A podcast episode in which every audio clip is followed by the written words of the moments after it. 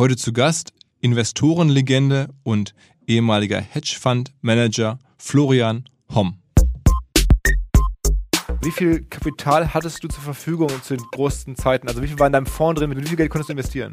Also äh, die Summe war grob, äh, grob 3,4 Milliarden Dollar plus eine Milliarde von mir. Also grob so 4,2, 4,3. Aber wir haben auch mit Hebel gearbeitet. Das heißt, äh, wir haben dann zwei, dreimal beliehen. Also du kannst davon ausgehen, dass man mit, ne, mit einem Zehner, mit 10 Milliarden arbeitet.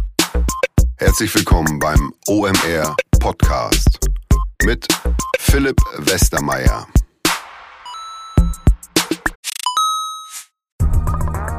Ihr werdet euch wahrscheinlich fragen, warum unser Partner SalesViewer hier so oft im Podcast wirbt. Aber das ist relativ einfach zu erklären, denn wenn wir hier mittels Podcast Reichweite für SalesViewer erzeugen, dann besuchen natürlich auch hunderte von Menschen die Website von SalesViewer und SalesViewer kann dann mit dem eigenen Tool die Website-Besucher oder deren Firmen vor allen Dingen mit Klarnamen entschlüsseln. Also Podcast-Werbung führt zwangsläufig zu immer mehr Website-Besuchern und Website-Besucher lassen sich in Firmen Klarnamen von SalesViewer entschlüsseln und zu neuen B2B-Kunden machen. Und natürlich auch wir bei OMR sind sehr zufrieden mit SalesViewer, nicht nur als Kunde, sondern auch als Partner. Wir setzen deren Tool ebenfalls ein zur eigenen B2B-Lead-Generierung und entschlüsseln damit die Website-Besucher von OMR, OMR Reviews oder anderen Tochterfirmen. Man sieht einfach, wer eure Webseiten besucht hat und wofür sich potenzielle Kunden interessiert haben. Neben uns, also OMR, sitzen aber auch noch deutlich größere Firmen wie Stepstone, Avato Systems, Sport5, Talon One oder die die Vodafone-Tochter Grand Centrix bereits auf SalesViewer und generieren damit täglich neue B2B-Leads. SalesViewer ist bekanntlich auf unserem hauseigenen Software-Bewertungsportal OMR Reviews das bestbewertete Tool in gleich drei Kategorien und kann jederzeit kostenlos getestet werden. Wer also sehen möchte, wer auf der eigenen Website drauf war und diese Person dann am besten zu Kunden verwandeln möchte, der kann das alles kostenlos ausprobieren. salesviewer.com slash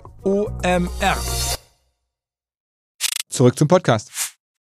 Hinweis auf den Gigacube von Vodafone. Was ist der Gigacube? Ganz einfach, am Ende eine Kiste, die man direkt in die Steckdose stecken kann und sofort über WLAN lossurfen kann. Also wenn man irgendwo mal kein schnelles DSL haben sollte, ähm, dann kann man den Gigacube nutzen. Bei uns war es vor kurzem so, uns sind unsere WLAN-Repeater im Büro ausgefallen.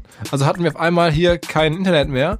Und dann haben wir relativ viele Gigacubes Gott sei Dank griffbereit gehabt und konnten dann erstmal hier als Team, wir sind jetzt hier fast 100 Leute, mit den Gigacubes weiterarbeiten. Das ist sicherlich keine Dauerlösung mit so vielen Leuten, aber es hat sofort funktioniert. Kann ich also aus eigener Erfahrung bestätigen. Ähm, das ähm, macht häufig, glaube ich, Sinn. Und deswegen Empfehlung an euch, wer mehr wissen möchte, vodafone.de slash Gigacube Deal. Da bekommt man einen besonderen Deal, wenn ihr den folgenden Code nutzt, und zwar Cube B2B, alles in Großbuchstaben, da wird der Gigacube nochmal günstiger. Mitten in der Vorweihnachtszeit gab es für mich noch ein großes Geschenk sozusagen und mal wieder ähm, ein Gast im Podcast, der in die Kategorie Wundertüte fällt. Versuche ja immer mit OMR so eine Art Wundertüte zu sein. Natürlich dreht es sich um Marketing und um Digitalbusiness, aber halt auch ähm, um Themen, die damit am Rande zu tun haben. Und das ist heute ähm, mal wieder der Fall. Ich bin, war selber, als ich von dem Podcast-Termin nach Hause fuhr, extrem ähm, ja, begeistert von dem, was ich gehört habe und dachte mir, Mensch, das wird vielen Leuten hoffentlich gefallen. Ähm, so ein bisschen hat es mich auch erinnert an einen Podcast, den ich mal vor anderthalb Jahren mit dem Thomas Mittelhoff gemacht habe. Ähm, einfach eine Geschichte, die man so noch nicht gehört hat, auch wenn einem der Name der Person, hier in dem Fall dem Florian Homm, äh, geläufig ist, zumindest mir, wahrscheinlich einer Generation, wenn man jetzt fünf, sechs, sieben Jahre jünger ist, schon nicht mehr so präsent. Ähm, auf jeden Fall ist der Typ ähm, ja, bis heute krass, aber damals, ähm, als er richtig aktiv war, durch die Medien gegangen ist, noch krasser gewesen. Ich habe das damals als Student immer so gelesen, was der gemacht hat dachte mir, das gibt's doch alles gar nicht. Ich habe dann das Buch gelesen, das er selber geschrieben hat vor ein paar Jahren ähm, und fand das auch beeindruckend. Nicht, weil ich alles so geil fand, aber einfach ähm, so die gesamte ähm, ja, Reise, die man da durchleben kann ähm, in seinem Leben, ähm, angefangen mit Basketball, Nationalmannschaft, dann in Harvard studiert, ähm, dann irgendwie wirklich große Finanzdeals gemacht, recht, recht junger Mann, äh, Borussia Dortmund gerettet, ähm, große, er wird das auch gleich erzählen, ähm, wie er Borussia Dortmund als, als Investor damals gerettet hat in der Krisenzeit, also lange vor Klopp und Co., ähm, wie er dann ähm, große deutsche Firmen sagen, äh, ja, beendet hat, wenn man so möchte, indem er gegen sie gewettet hat. Das erklärt er gleich nochmal ausführlich. Ähm, dann ist der äh, Florian Homm äh, äh, nach, nach einigen großen Deals, die auch, wo er sich auch viele Feinde gemacht hat, darüber sprechen wir gleich, untergetaucht, ähm, ist dann in Venezuela angeschossen worden. Also er vermutet, dass er da irgendwie sogar getötet werden sollte, hat, das, hat bis heute eine Kugel im Körper. Ähm, war dann äh, untergetaucht eine Weile, am Ende ähm, bis vor ein paar Jahren noch in italienischer Gefangenschaft für über ein Jahr. Man muss dazu wissen, italienische Gefängnisse sind extrem hart. Äh, hat also das dann auch überstanden und ja, ich habe ihn jetzt getroffen, er ist heute 60, ähm, spielt, hat er mir erzählt, ähm, in der ähm, Ü60 ähm, Basketball-Nationalmannschaft, kann noch danken, also ist irgendwie noch fit, hat aber auch während des Termins extrem viel geraucht, muss man auch sagen. Aber ähm, ein, ein, ein, ein krasser Typ, äh, der auf dem höchsten Niveau, war einer der reichsten deutschen Milliardär, ähm, der auf dem höchsten Niveau Business gemacht hat. Ich glaube, analytische Fähigkeiten hat, wie wenige andere, die ich kennengelernt habe, aber gleichzeitig hat auch eine extrem ungewöhnliche Persönlichkeit, ähm, die jetzt auch sicherlich nicht nur vorteilhafte Entscheidungen getroffen hat. Dazu wird er gleich selber einiges erzählen.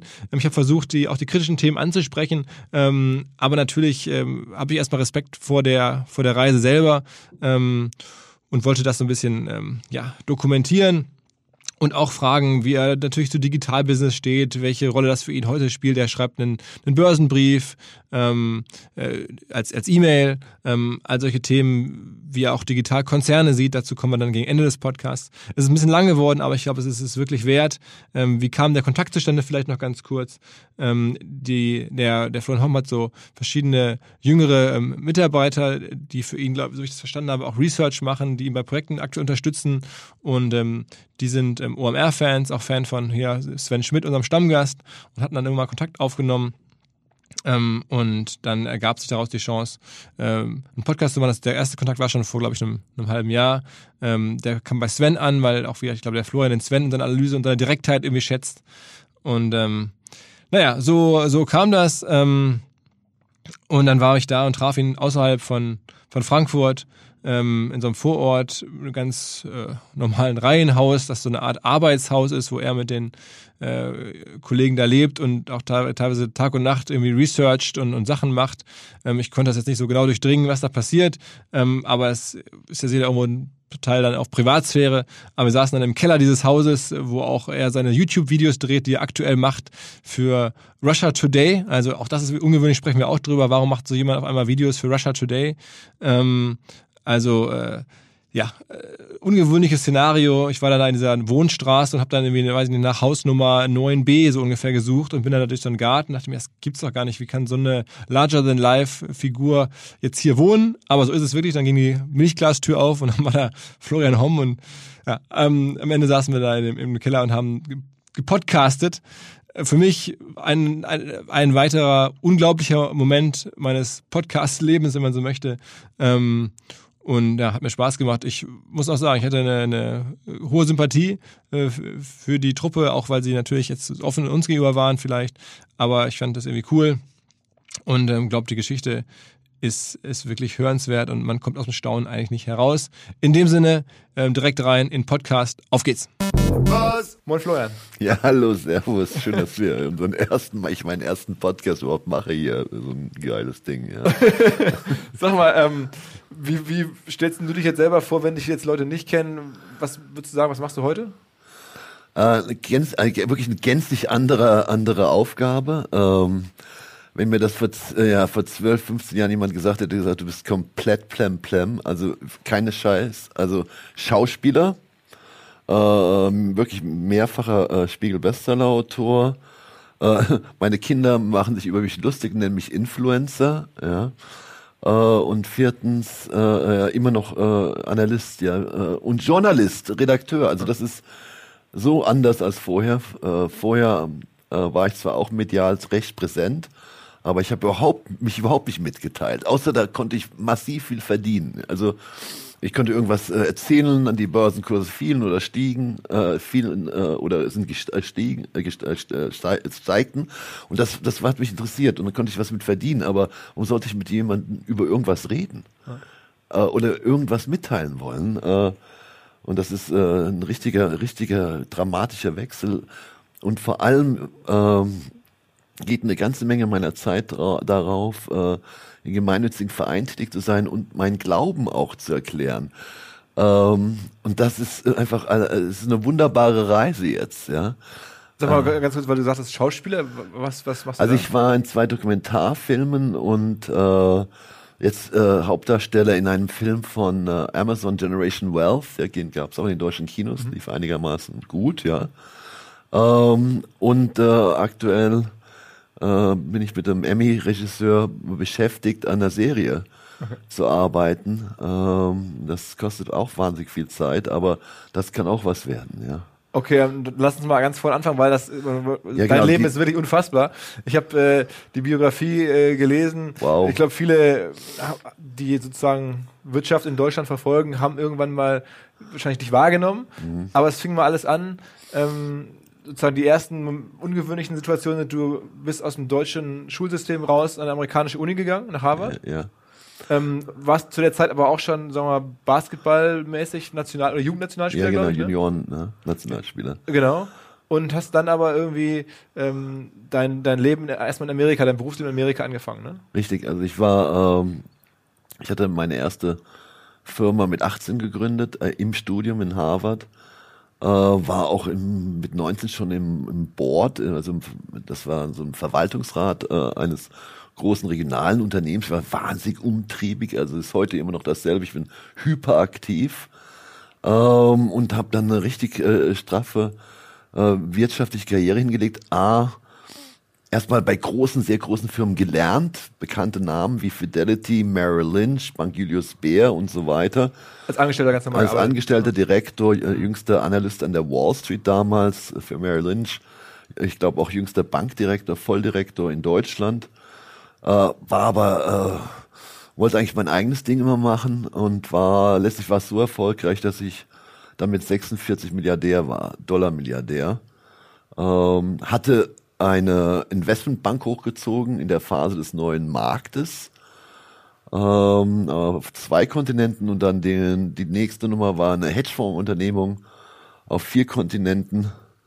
Äh, waren beide, eins war eine Milliarde Euro wert, äh, das andere war eine Milliarde D-Mark wert. Die Firma hießen Absolute Wealth. Absolute Capital Management, die andere äh, gibt's heute noch, die heißt Value Management and Research.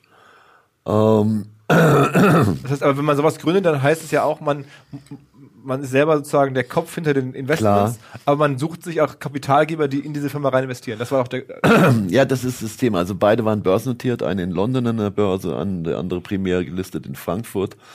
Äh, natürlich haben wir Kapital gehabt, waren ähm, also die erste Firma VMR, da ging es um alles. Überall, wo Geld verdient wird äh, äh, am neuen Markt. Ob das jetzt Investor Relations war, ob es Research war, ob das Investment Banking war, ob es Publikumsfonds waren, ob es sehr vermögende Kunden waren. Das, der, die ganze Wertschöpfungskette wurde abgegriffen. Ja. Und da hast du zu der Zeit auch sagen wir, prominente Investments gemacht. Äh, die Borussia Dortmund, ja. legendäre Geschichte, oder zumindest kann man das nachlesen. Hast du mitgeholfen zu retten damals, als die vor der Insolvenz standen? Also Borussia Dortmund war also so abge, ab, abgenebelt, äh, äh, so denen ging so schlecht, äh, dass sie sogar ihren äh, Firmennamen an jemand als Sicherheit abgetreten haben und dafür 20 Millionen Kredit gesammelt hatten. Das war eigentlich außerhalb der Bilanz. Also eine Verbindlichkeit als Sicherheit ist der BVB-Markennamen da drin. so grob die Zahlen, äh, ja, vielleicht grob so 200 Millionen äh, Verbindlichkeiten. Dagegen standen so ein Spielerpool, der war vielleicht 60 Millionen wert. Also das heißt de facto äh, Bankrott viel mehr Verbindlichkeiten als Assets und dann noch so ein Verlust von 70 Millionen. Und dann bist du mit einem Fonds rein und ja. hast gesagt, Mensch, da sehe ich Perspektive. Und nee, ist leider anders, ist anders gelaufen. Ich hatte von einem bekannten deutschen Verleger, dem Norman Rentrop, die äh, erst mal 10% gekauft. Die wollte ich in meinem äh, äh, Kundenpool umplatzieren. Also ich sag's jetzt einfach mal, sehr illustre, extrem vermögende Milliardäre. Äh, und ich rede ungern über diese Menschen namentlich. Äh, aber die Namen würde fast jeder Deutsche kennen. Kauft diese Position, platziere sie weiter mit 30 äh, Prozent Gewinn. Äh, und dann haben die hier, haben die ihre Spielwiese Fußball. Äh, und genau in dieser Phase kam dann wirklich heraus, dass was man da in der Bilanz sah, doch nicht die ganze Wahrheit war, dass der Laden echt am Arsch war. Ja, also äh, höchste Wahrscheinlichkeit, dass der in der fünften Liga, Verbandsliga landet, weil er niemals mehr die Lizenz bekommt. Äh, es war eine krasse Zeit, weil alle äh, Journalisten waren sich einig und auch alle Analysten, Finanzanalysten waren einig, äh, Dortmund ist nicht zu retten. Äh, und der einzige, äh, äh, der einzige wirklich bekannte Persönlichkeit, die gesagt hat, äh, ich wäre nicht Gehirn amputiert, war Uli Hoeneß, der sagte, wenn ich zehn Jahre jünger mache, würde ich genau das machen, was der Homda macht. Der sah eine Chance, dass man es retten kann, ja. Aber äh, zeitweise hat man echt gezweifelt, ob ich noch alle Tassen im Schrank habe. Und wie hast du dann gemacht? Hast du wie viel hast du einfach Geld? Also wir haben grob 30 Millionen reingetan. Mhm. Äh, nicht nur äh, erstmal 10, sondern nochmal richtig drauf. Dann musste mit 38 Schuldnern verhandelt werden. Da stand ich nochmal so in, in, der Deckung. Äh, da hätte es nochmal 30, 40 Millionen hätten fließen müssen. Dann musste, äh, das hat aber der, das wurde lokal sehr gut umgesetzt von Herrn Watzke und Herrn Theis, also operativ sehr gut. Wir haben auch so eine Sanierungstruppe erstmal sechs Wochen durchlaufen lassen. Ähm, da wurde jeder Kostenblock hinterfragt, inklusive Bert van Marwijk, der Trainer, äh, oder der Michael Zorg super, der hat eine super Leistung gemacht, der Van Marwijk auch, aber es musste jeder Kostenpunkt krass in Frage gestellt mhm. werden. Äh, da blieb fast nichts mehr übrig, wie wir durch waren, sag bewusst, wir durch waren. Ähm, das Spielerbudget war nur noch schlaffe 22 Millionen. Das stellt euch mal das vor, das ist ja so ein durchschnittliches Zweitliga-Budget. Äh, panische Angst, dass wir mit diesem Minimalbudget alles, was alle Spiele, die verkauft werden konnten, Odenkor war in der Phase, da so ein tschechischer Nationalspieler nach Arsenal verkauft wurde. Nach Rositzky, ja. Ja, äh, also da, äh, alles, was ich da äh, Silber schier weg, ja, alles weg. Äh, aber das war der einzige richtige Weg. Das hätte man mal auch in Hamburg mal machen sollen, so. Aber das heißt, am Ende habt ihr, Verein, zu bereinigen. habt ihr den Verein dann sozusagen durch Sparmaßnahmen und zusätzliches Kapital? Ja, Refinanzierung auch. Äh, Morgan Stanley, die große amerikanische Investmentbank, äh, da saß einer meiner ehemaligen Direktoren die haben sich also auch in die Schulden eingekauft und sind stabilere, an stabilere Investoren an die, in die Anleihen gegangen. Also wie gesagt, mein, mein Schwerpunkt war eher die Finanzstruktur, ähm, die Kostenblocks, äh, Umsetzung und auch äh, eher, eher das operative Management. Ich wollte auch nicht eingreifen. Aber ich war so ein bisschen der Bad Guy, sicherlich auch dafür verantwortlich, dass der Herr Nienbaum und äh, May oder Müller hieß der andere. Ja, äh, ja. Genau, du kennst ja nicht besser aus dem Fußball. Ich muss auch mal sagen, ich, ich habe das nicht gemacht, weil, weil ich so wahnsinnig Fußballaffin bin. Ich war in drei Jahren oder vier Jahren bei drei Spielen. Also es ist nicht so, dass ich mich da profilieren wollte. Ähm, und äh, die mussten auch weg. Ja, das war ja das, das Kernproblem. Die haben wahnsinnig schlecht gewirtschaftet, ja. Und das war auch sehr, es war auch sehr befangen und konfliktiert. Ähm, da war viel Fett drin und viel, ja, Schmiere, ja. Aber hast du am Ende damit Geld verdient? Ähm, also pass auf, so, also ich bin dann 2007 zurückgetreten, unsere Invest, also wir haben ja verschiedene Fonds. Mhm. Ähm, und da haben sich einige von getrennt. Äh, äh, diejenigen, die es gehalten haben, haben mir Geld nachher verzehnfacht. Ja. Okay, also es hat sich dann für einige richtig gelohnt. Für einige hat es sich brutal gelohnt. Äh, äh, leider haben auch einige äh, die Nerven verloren, weil sie tatsächlich nicht dran geglaubt haben, weil sie sind ja so grob bei zwei eingestiegen. Im Tiefpunkt war es bei sieben und dann war es irgendwann bei zehn. Die ja. Marktkapitalisierung. Ja, also der Kurs, der Aktienkurs war mal, also bei unser Einstand war so zwei äh, dann haben wir uns nochmal verbilligt. Äh, also lass es mal vielleicht 1,50 sein. Was war das? Was war die Firma damals? Also Market Du, das Ding war ein Joke. Äh, das war äh, deutlich unter 100 Millionen Euro. Und jetzt ist es, glaube ich, 700 oder sowas. Ja, es war in der Spitze so bei 800, 900, ja, ja, genau. Vor kurzem, ja. ja. Also es war. Sag mal noch ein paar andere Investments, ja. die du so gemacht hast. Also was, man also, um, also umstritten sind die äh, die sogenannten Leerverkäufe, Bässe, Spekulationen. Äh, ich habe sicherlich war mal irgendwann mal, wurde ich äh, krasse Heuschrecke genannt. Äh, man kann bei steigenden Kursen verdienen. ich glaube, das ist, da ist keiner, hat einen besseren Track Record als ich, bei fallenden Kursen zu verdienen. Also du ahnst, wann es Firmen nicht gut geht? Ja, ich leihe mir Aktien von jemandem, oh, ja. äh, unter anderem lustigerweise bei, sag ich, Bremer Vulkan, die größte deutsche Werft damals, von Fidelity, meinem ehemaligen Arbeitgeber, und zahle ihnen auch einen Prozent dafür, seid ihr glücklich. Äh, und dann habe ich, äh, kann ich mit dem Aktien dann auch machen, was ich will, komischerweise. Ich leihe mir die, dann verscheuere ich die äh, an die an die Optimisten, sage ich mal. Aber dann kommt's halt, dann kommt's halt dann so häufig, wie du es befürchtest oder wie du es erhoffst, sagen wir mal. ja, das es, schon, es, es ja. läuft halt schlecht für die Firma. Dann ja. kannst du die Aktien, die du dir vorher äh, ja, die verliehen hast, habe ich bei 100 verkauft und bei einer Mark 40, ich glaube es waren D-Mark noch, äh, dann zurückgekauft. Und die äh, und das dann waren halt ein Gewinn von 70 Millionen. Also ne, aber das Prinzip ist einmal klar zu machen für alle, die jetzt nicht so ja. im Hedgefonds oder Leerverkaufs klar. Äh, Handel drin sind, ne, dann was man dann verliehen hat, kann man dann günstiger zurückkaufen, wenn der Preis dann gefallen genau, ist. Genau, ich habe sie dann zurückgekauft und dann gebe ich diese Aktien wieder an Fidelity ja. zurück. Ah. Ja, also ah. ich habe sie mir bei euch bei denen da geliehen und das Verkauf. Lustige ist ja, wenn ich die dann verkaufe, landet Cash bei mir ja. auf dem Konto. Also richtig große Marge am Ende, ne? Das muss, also wenn man muss halt genau sicher sein, wenn man es falsch, also wenn man es falsch macht, dann kriegst du es so auf die Mütze. Genau, weil dann, dann muss man sie teurer nachkaufen, als man sie vorher äh, äh, verliehen und verkauft hat. Also insofern, ähm, das Prinzip ist glaube ich klar, aber was, wie du es ähm, machst, ist, du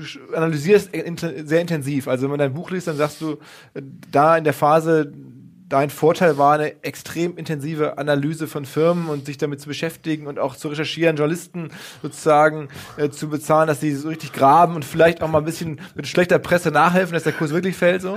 Also, also Journalisten habe ich noch nie bezahlt in meinem Leben, aber äh, der, wir haben bei uns tatsächlich, das ist was anderes, wir haben die besten wir haben äh, prämierte investigative Journalisten bei uns eingestellt. Das meinte ich auch, Entschuldigung, ja. Ähm, und die haben natürlich krasse, äh, die sind super zynisch und skeptisch und, äh, und krasse Sachen ausgraben können. Ähm, äh, ich war dann selber auch auf der Werft, habe ein bisschen ein Rollenspiel gespielt, um zu verstehen, wie es abläuft. Dann habe ich den größten Kunden, an dem hielt ich auch äh, Anteile. Das ist eine Firma, äh, Firma Costa Crociere in Italien gewesen. Die hatten da zwei riesige äh, äh Kreuzschiffe, Kreuzfahrtschiffe in Auftrag gegeben. Dann hatte ich da Informationen. Dann bin ich zum Konkurrenten gelaufen, Querner, die hatten eine Werft so auf Sichtweise, so 40 Kilometer. Hab mit da Informationen gesammelt. Äh, und dann der Konsens war, das Ding, dem Ding geht's blendend. Und mein, meine, Ein, äh, meine Einschätzung war, das ist ein Sauladen, der Geld verbrennt und der sich einige Jahre später entpuppte als der größte Subventionsbetrug der Nachkriegsgeschichte in Deutschland. Also der stank noch viel mehr, als, äh, als man sich das vorgestellt hatte.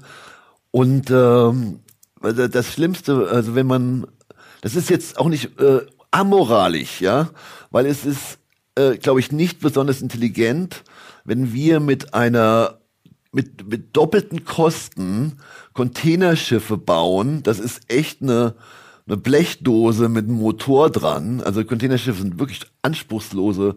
Äh, das, das können die Koreaner, die Japaner, die Chinesen nehmen. Äh, Besser. Äh, halb so teuer bauen, genauso gut. Warum sollen wir den Scheiß subventionieren? Das ist äh, bl kompletter Blödsinn. Es gab auch Bereiche, die waren in der Militärschifffahrt, da waren sie relativ gut. STN Atlas, Militärschiffe äh, und dann im Kreuzfahrtschiffbereich, da wird, wir haben doch die Papenburg-Werft, wir haben doch die Meyer-Werft. Jetzt subventioniert das Land Bremen den Aufbau eines dritten oder vierten Standbeins in der Kreuzfahrtschifffahrt von Typen, die äh, die Blechdosen produziert haben. Also das heißt, das, das hast du sozusagen den Braten hast du gerochen und damit auch dann viel Geld verdient. Ja. Ähm, dann ging es so weiter, oder wenn man deine, deine Biografie liest, ähm, dann hast du irgendwann oder ist dir trotzdem der, der, der, der neue Markt oder der Crash dazwischen gekommen und, und musst du mal was zu sagen, aber das liest man so, dass du darüber auch viel Geld verloren hast und dann irgendwann. Nee, lass mal mit dem neuen Markt viel Geld verloren. Äh, äh, 98 ist mein, ist die VW an die Börse gegangen. Ungefähr, schlaf mich tot, weiß ich nicht mehr, Kurs 10 oder sowas. Äh, D-Mark. Also war das, glaube ich. Deine Investmentgesellschaft. Ja, genau. Mhm. Und die ist dann äh, auf 70 gestiegen äh, hat er auch wahnsinnig gute Gewinne gemacht und sich richtig gut entwickelt. War natürlich auch etwas mit dem neuen, sehr mit dem neuen Markt verheiratet. Und dann haben wir, habe ich äh, massiv drauf pressiert, weil die Mitarbeiter waren ziemlich äh, nett beteiligt. Und dann habe ich äh, den Finanzvorstand derartig unter Druck äh, gesetzt, dass er ab 53 die Aktien verscheuert, die wir haben. Also mit entweder suchst du dir einen neuen Job oder fängst jetzt mal an, die Aktien zu verkaufen. Und das habe ich auch gemacht äh, in der Spitze. Kann man mir vorwerfen, dass das sehr merkantil ist, aber es ist mein Business. Äh, das Business, was wir machen, ist merkantil. Und ähm, dann ist die Aktie irgendwann mal auf ein oder zwei, äh, dann war es wieder Euro oder irgend sowas gefallen. Ähm, und da habe ich gesagt, okay, ist Business, ja, äh, aufgebaut, gut verkauft. Äh, ich habe da wirklich nicht zu, zu stark drunter wirtschaftlich gelitten, äh, weil ich habe das ja mit gegründet, gegründet mit 50.000 Mark und, und fünf Jahre später war es an der Börse und sieben Jahre später, zwei Jahre noch später war ich draußen. Mhm. Ja. Aber trotzdem geht dann deine persönliche Geschichte so, dass du dich irgendwann absetzen musstest nach Südamerika. Ja, das ist eher, äh, das mit dem Absetzen müssen ist eher so eine Sache. Der, der Nachteil, und ich glaube, das ist, ich hoffe, wir kommen da irgendwie auch ein bisschen drauf. Ähm, die große Lektion meines Lebens ist, dass äh, die Le allein die Lebensintensität und der wirtschaftliche Erfolg und Macht, und die hatte ich wirklich bis zum Umfallen, äh, dass das nicht das, äh, die, die Glücksformel ist. Ja? Ähm, weil wenn du da äh, zehn Jahre keinen Urlaub machst und eine 100-Stunden-Woche eine entspannte ist, Arbeitswoche, kann ja auch locker 120 sein, ja, es bleiben dann nur noch 48 Stunden für alles andere, äh, was du noch machst. Ähm, äh, irgendwann äh, im 2000, äh, das war in 2007, habe ich gesagt, fuck off. Ich habe keinen Bock. Äh, ich habe echt keinen Bock äh, auf was ich mache. Ich ziehe hier nur kleine Haie an, mittelgroße Haie. Ich bin ja selber der große Hai. Äh, letztlich äh, ist es ein Piranha-Tank, in dem ich arbeite. Zweitens äh, vergeige ich äh, meine familiäre äh, Beziehung total. Das habe ich auch noch geschafft. Ähm, hab alles erreicht, was ich mir vorgenommen hatte. Ähm, es war sogar ein Botschafter, UNESCO-Delegierter, äh, Schlag mich tot. Botschafter für, für welches Land? Liberia. Äh, okay. Ja, weil ich habe mir gleich das Abgefuckteste ausgesucht. okay. Ja. Äh, ist natürlich auch spannend. Also die Lebensintensität war mir un und die berufliche Intensität, die sportliche Intensität, die akademische Intensität, die diplomatische Intensität. Ich wollte nichts weiter sein. Also ich wollte das, was ich mache, mit Vollblut machen, hatte aber dabei meine Seele komplett vernachlässigt und auch ähm, die Seelen, die Menschen um mich, die wichtig sind ja, immer mehr. Also ich war immer mehr in der Aufgabe drin und in, immer weniger in Sachen, die ich heute anders sehe, äh, die mir äh, eine ganz andere Rendite bringen. Ja, nicht die wirtschaftlich, sondern ich fühle mich besser. Ich bin glücklicher und humorvoller. Mhm. Ähm, das wusste ich nicht mit 47. Aber trotzdem, sag mal, da bist du immer nach Südamerika, das hast du mhm. ja auch selber aufgeschrieben. Ja, klar. Wie, wie kam das? Also, weil du raus wolltest und das war, oder? Mhm. Also, ich bin wirklich das ist ja das Unorthodoxe. Ich bin abgetreten zur absoluten Spitze meines Vermögens. Die Unternehmung, die ich dann äh, führte, hatte so 100 Millionen Cashflow. Ähm, und das, das waren jetzt Euro. Äh, also es stand bombastisch, es stand alles bombastisch da. Aber ich, äh, äh, ich war nicht, ich, ich war vollkommen einsam, obwohl ich irgendwie meinte, ich bin der Meister des Universums und äh, unerfüllt. Also das heißt, du hast dein Ziel erreicht und es war nicht das richtige Ziel, Mann. Das ist, das ist doch das Krasse. Und das hast du seit deinem 15., 16., 17. Lebensjahr im Plan. Was machst du denn jetzt? Dein, dein Weg, den du eingeschlagen bist, mit einer brutalen Fokussierung und Intensivität, das war nicht der richtige. Das musste ich erstmal, musste ich erstmal sagen, nee, scheiße, was ist denn der Sinn des Lebens? Sokrates sagt Glück. aber da, da bist du also trotzdem, bist du irgendwann nach, nach Südamerika. Ich hab Scheiß drauf. Ich habe also äh, dann äh, noch einen Job erfüllt. Ich blieb, äh, ich war nicht nur in Südamerika, ich war tatsächlich in, ich habe glaube ich über 50 Länder besucht. Äh, lebte auch sehr, lebte auch in der Botschaft äh, Liberias in Paris im 17. Arrondissement. Das war meine europäische Residenz war auch nach wie vor äh, äh, registriert als Diplomat und auch mit der Schwa äh, Aufenthalts äh, Genehmigung Carte Séjour Frankreichs. Also ich war, ich bin aber von, einem, sehr, von einer sehr öffentlichen Person zu einer sehr privaten Person geworden. Ja. Aber das heißt, aber du hast, also es gibt die Geschichte, dass du in, ich glaube, Venezuela angeschossen wurdest. Ja, das war so ein kleiner also, Urlaub oder oder. Also funny shit. Also ich habe ja gut ausgeteilt. Ja, also ähm, die, äh, der Spiegel warf mir mal vor, dass ich bei meinen äh, Kaufunternehmen, äh, also die sogenannten Home-Aktien, kann auch Trui sein, große Firmen, kleinere, und auch bei den Leerverkaufs, also bei den Leerverkaufs, äh, äh, beste Spekulation, aktive Sterbehilfe betrieben habe. Mhm. Also das lasse ich einfach mal stehen, möchte es nicht kommentieren, aber es ist doch logisch, wenn Bremer Vulkan in eineinhalb, ein, zwölf bis 18 Monaten insolvent wird und ich bei mit 98 Prozent Gewinn zurückkaufe, ist doch besser, als wenn es fünf Jahre dauert, mhm. oder? Also das heißt, wenn ich dann eine negative Meinung hatte damals, und auch positioniert war, dann habe ich das sehr aktiv kommuniziert. Ich habe also auch die großen Investoren angesprochen und angeschrieben und ihnen mal meinen Research zugeschickt. Denn wenn die nervös werden, verkaufen die. Mhm. Der Kurs fällt. Mhm. Also sehr aktivistisch. Mhm. Also was ähm, heute so ein Elliot macht, was man vielleicht Ja so klar, oder was Muddy Waters macht oder Citron und so weiter. Also die, mhm. ne, also sind ja auch heute nach wie vor große ähm, Hedgefonds, die in deutschen Großkonzern äh, oder ne, aufmischen. Ja. Entweder, ähm, also Elliot ist, äh, das mache ich ja auch, so Sanierung. Also Elliot macht eher so eine Dortmund-Geschichte mit Bayer. Äh, und äh, andere hauen auf Wirecard rein oder Ströer und wie die ganzen Namen äh, heißen da. Die, äh, Aber macht sich viele Feinde, wenn man sowas macht. Also, also ich habe hab sicherlich ganz wenige Beliebtheitswettbewerber gewonnen. Also, also mein Geschäft war auch wirklich ernsthaft eine gewisse Konfliktfähigkeit. Ja. Also auch das Aufrütteln der, dieser, dieser sogenannten Deutschland AG, dieser vernetzten, etwas versifften Querbeteiligung und ich äh, schüttel dir äh, deine Hand, du schüttelst mir meine Hand. Äh, das ist, da war Marge drin, ja weil äh, ähm, das war alles nicht koscher. Und wo es nicht koscher war, äh, konnte man das äh, herausfinden und auch, auch dieses Zwischenspiel zwischen Senat, Politik und äh, dem Management der Bremer Vulkan. Ja, das war auch so äh, ein Riesenskandal, den man also aufdeckte. Das heißt, die, der, die, der Anschuss in Venezuela, der war möglicherweise irgendwer dahinter, der sagte, dem Typen zeig's heim. Also das ist, das ist ziemlich wahrscheinlich. Also äh, ich, ich, ich, ich zitiere da eher so richtig professionelle Analysten. Das ist jetzt ein Gänsefüßchen, also Auftragsmörder, äh, äh die ich kennenlernte in Italien. Im, in, ich war dann irgendwann mal in Auslieferungshaft, da kommen wir noch hin. Mhm. Ähm, die sagen, es ist unwahrscheinlich, dass dein Fahrer nicht abgeballert wird, dass dein Bodyguard nur ins Knie geschossen wird, dass du einen Schuss aufs Herz bekommst. Aber das war im Taxi in Venezuela? Ja, genau, vom Flughafen in die Stadt. Ich war was hattest du davor? Was hast du da ich war nicht zu, Ich war nicht zum Spaß da. Äh, einer unserer wichtigsten Kunden war noch dort.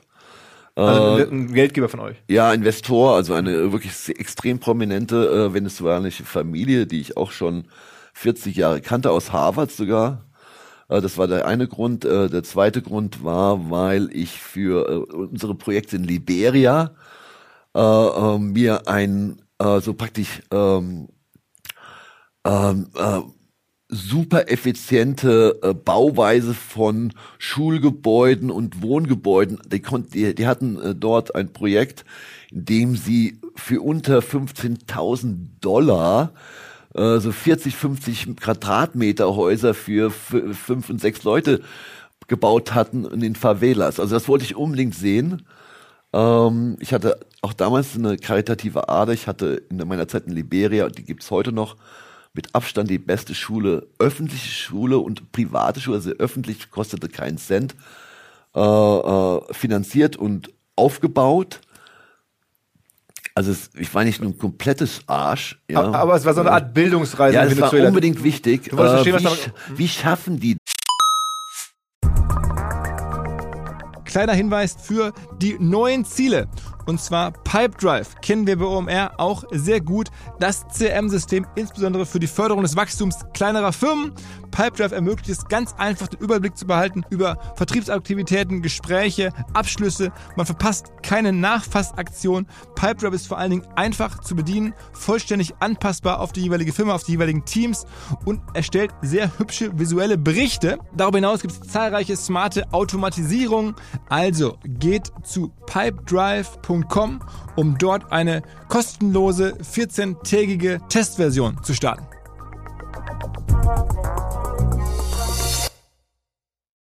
Zurück zum Podcast. Das, äh, die war, war konkurrenzfähiger, die Bausubstanz war gut, also es war so eine Art Container-Modulbauweise, sehr interessant, äh, was man auch leicht in Westafrika hätte einsetzen können. Äh, vielleicht auch mit lokalen Arbeitsanteil, also da war ich sehr angefixt, das wollte ich sehen, kam aber nicht weiter als vom Flughafen bis so zehn Kilometer vor meinem ersten Termin. Und dann kam Motorradfahrer vorbei. Also Motorradfahrer lustigerweise auf dem Polizeimotorrad. Einer fährt, einer äh, macht auf, schießt in die Fenster rein, die Fenster äh, äh, äh, zerbrechen, schießt meinem Bodyguard aufs Knie und mir ins Herz und äh, also aufs Herz praktisch. Uh, und die Kugel ist, habe ich noch im zwölften Rückenwirbel. Also, also immer noch das, drin. das Andenken habe ich noch. Uh, hatte dann 200 Stiche innen, 60, 70 außen, habe nur eine 30 Zentimeter Narbe, ähm, nee, übertrieben 20. Äh, und äh, hatte Gott sei Dank ein, ein sensationelles Krankenhaus. Wer uns regelmäßig hört, der weiß, die Kollegen von der Commerzbank bieten als eine der ganz wenigen im Markt ein tatsächlich kostenfreies Girokonto an. Und nicht nur das, also das Konto ist umsonst. Es gibt auch eine Kreditkarte, in dem Fall eine Mastercard mit dazu. Und es gibt 100 Euro Startguthaben, wenn man drei Monate lang aktives Banking auf dem Konto betreibt. Man bekommt dann noch weitere 100 Euro für jeden neuen Commerzbank-Nutzer, den man mitbringt und den man rekrutiert aus dem Freundes- oder Familienkreis vielleicht. Also ein gutes Angebot. Außerdem sagen die Kollegen von der Commerzbank, das ist die schnellste Kontoeröffnung Deutschlands. Wahrscheinlich nicht ganz so schnell wie irgendwo ein E-Roller äh, zu leihen, aber dafür ist es ja auch eine Bank und kein E-Roller. Ähm, man hat also da wirklich schnellen Zugang. Das Ganze geht über omr.commerzbank.de. Ich glaube, das Geld ist bei den Kollegen wirklich gut aufgehoben. Die Commerzbank-Leute sind seit 150 Jahren im Game, wenn man so sagen möchte. Also die wissen, was sie tun, sind verlässlich. Auf geht's, omr.commerzbank.de. Hattest, hattest du eigentlich nie Angst in der Phase? Ich meine, es gibt so Medienbilder von dir, da warst du auch in deutschen Talkshows oder irgendwie auf Podien mhm. mit Zigarre und wie man sich wirklich so den, den Geldhai äh, schlechthin vorstellt und hast das ja auch sehr öffentlich ausgelebt. Ähm, und du wusstest ja auch, während du Gewinne machst, gibt es halt die Gegenseite, die jetzt, äh, sagen wir mal, wer auch immer das dann, äh, Management, andere Investoren, die jetzt richtig Probleme kriegen. Hast du dann damals nie Sorge gehabt, dass sich irgendwas irgendwann mal rächen könnte? Ja, das, äh, das ist berechtigt, aber ähm, ich bin nicht so äh, äh, angstgetrieben, ja. Also ich bin jetzt auch nicht komplett crazy, aber ähm, um in meinen Geschäften erfolgreich zu sein, ich glaube auch als Investor, da darfst du nicht ähm, in der Gier leben oder in dem Geiz leben, du darfst auch nicht in der Angst dich befinden. Du musst also, also kalkulieren. Und diese Dimension, äh, dass du dir Feinde machst, äh, die dich vielleicht massakrieren wollen, ähm, das ist eine sogenannte zweite nicht mathematische Dimension oder Kalkulation. Das ist so ein Soft-Faktor. Und da ich ja sehr, ähm, äh, sehr, sehr, schon sehr mathematisch geprägt bin, äh, habe ich das, glaube ich, unterschätzt, okay. dass, da, dass da auch mal so richtig Knall zurückkommt. Natürlich hatte ich Bodyguards, äh, oft, äh, sehr gute Sicherheitsleute auch. Ähm, aber dass mich jetzt einer umnieten lässt, äh, ja gut, da hätte ich mal drüber nachdenken können, äh, wen ich da auf die Füße getreten bin teilweise. Und, und aber gibt's, also sag mal ein paar Beispiele. Wie ja, ist wie ist es damit? Äh, russischer Staat. Ähm, ja, ich hatte Kontakt damals mit Browder äh, von Ermitage. Magnitsky sagt euch vielleicht was. Äh, äh, Mitte, so um die 2004 oder 2003 äh, wollte ich, äh, fand ich, das war ein super Trade. Die große Gazprom, auch der Sponsor von Schalke, also eines mhm. der größten äh, Öl- und Gasunternehmen der Welt, hat eine Aktie in New York, die handelt, sagen wir mal, bei 10 Äh, und dieselbe, genau dieselbe Aktie in Moskau handelt bei drei. Was mache ich? Ich kaufe tonnenweise die Aktie bei drei und äh, verkaufe leer die amerikanische bei 10, weil ich werde jetzt so viel Druck machen, dass es nur noch eine Aktiengattung gibt. Dann finden die sich vielleicht bei der Kurs bei vier oder fünf. Das heißt, ich mache eine fetten, einen mega fetten Return. Und dann gab's mal ein, äh, ein Gespräch, äh, ich, ich sprach auch dann auf der ersten Hedgefonds-Konferenz in Moskau, da war ich der Keynote-Speaker. Und dann wurde ich mal zur Seite gezogen äh, äh, von dem Finanzminister Russlands. Äh, der hatte sich auch negativ über mich geäußert, also vor versammeltem Publikum, also über die Hedgefonds. Äh, es wäre doch nicht so richtig eine richtig gute Idee, was sie da machen, ja. Okay. Ja. Ähm, und dann hatte ich die Wahl, entweder arbeite ich mit denen, ich verpiss mich, oder ich lasse mich auf einen Konflikt ein. Und wenn die äh, wenn das die Chance ist, sagen wir mal 200, 300, 500 Millionen zu verdienen, davon landen würden dann 20 Prozent grob bei mir landen, oder ähm, oder zu sterben äh, oder echte Themen zu haben oder seine Familie äh, äh, Risiken auszusetzen, äh, dann ist die die Wette ist off, mhm. die Wette wird geschlossen. Mhm. Dann sagt man, okay, da ist mehr Kraft, da ist mehr Macht, da ist mehr äh, äh, Risiko. Äh, und es wäre eine dumme Wette. Ich habe vielleicht 200 Millionen mehr, bin aber dann schwer beschädigt oder tot. Also mhm. dann lässt man die Wette mhm. eventuell. Mhm.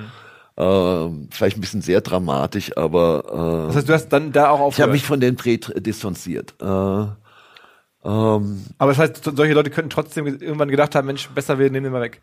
Ja, oder der, der, der, der, zum Beispiel, der weiß zu viel oder könnte mhm. über diskrete Sachen reden. Aber am Ende weißt du ich hab Mir, ich habe mir zehn, mindestens zehn, ich wusste nicht von den, von den, ich hatte mir so 18 Hardcore-Feinde gemacht äh, in meine. Also russische Staat und. Äh, ja, das, äh, das muss nicht sein, aber, aber auch, äh, Unternehmen, äh, die ich übernommen habe und äh, filetiert hatte, also übernommen dann äh, einfach äh, verkauft und dann war noch eine Marge da. Gibt es da bekanntere Namen, die man Ja, das waren eher in, in, lustigerweise, wir haben uns unterhalten vorher, in Bad Homburg eine Trios AG, das ist ein kleines Unternehmen gewesen, aber die hatten viel mehr Bargeld als Börsenwert. Was haben die gemacht? Äh, du, die haben irgendwas mit vollgekommen gescheiter irgendeinem Softwarekram, den kein Mensch wollte. Die hatten mehr Verlust als Umsatz. Also das waren, das würde jetzt im Film sagen, Walking Dead, ja. Aber du warst immer sehr stark auf börsennotierte Firmen fokussiert. Äh, jein, also ich hatte dann auch mal ähm, äh, einer der großen privaten, also der Weltmarktführer im Bau und Konzipierung von Halbleiterfirmen weltweit. Das ist die Firma MW Zander ähm, in Stuttgart. Da hat, das hat die Financial Times wirklich ausführlich kommentiert. Äh, auch eine Mehrheit erworben. Ähm, die war nicht, die war nicht börsennotiert. Also das meiste war wirklich börsennotiert, klar. Lass noch mal verstehen, bevor wir gleich diese Geschichte fortsetzen ähm, aus Venezuela und dann im Krankenhaus. Wie ist es dir gelungen, oder wie viel Kapital hattest du zur Verfügung zu den großen Zeiten? Also wie viel war in deinem Fonds drin, mit dem Geld, mit wie viel Geld konntest du investieren? Also äh, die Summe war grob, äh, also gibt es ja alle möglichen äh, Zahlen, die da zirkulieren, also äh, grob 3,4 Milliarden Dollar mhm. äh, plus eine Milliarde von mir. Mhm. Also grob so also vier, vier, zwei, vier, drei und äh, das hört sich nicht viel an, ist aber gar nicht so viel, aber wir haben auch mit Hebel gearbeitet. Das heißt, äh, wir haben dann das zwei, dreimal beliehen. Also du kannst davon ausgehen, dass man mit, ne, mit einem Zehner, mit zehn Milliarden arbeitet. Mhm. Ja. Und eine der Leistungen, die man ja erstmal schaffen muss, ist so viel Geld zur Verfügung zu haben. Also das heißt, du hast dann irgendwo Fundraising, würde man in Startup-Sprache sagen, mhm. ähm, warst du auch schon immer gut. Hast halt immer Leute gefunden, die dir halt Milliarden zur Verfügung gestellt haben. Du, äh, ähm, ich also bei aller Kritik und aller, ist okay, muss, ist, jeder hat Meinung, Kritik zu haben, aber es gibt keinen in, in deutschsprachigen Raum zumindest niemanden, der mehr äh, Auszeichnung hatte als ich. Äh, ich hatte schon meine erste große Auszeichnung als bester US-Spezialfondsmanager mit 27. Also ich musste da keinen zwingen, zu mir zu kommen. Äh, absolute Minimum Investment war eine Million.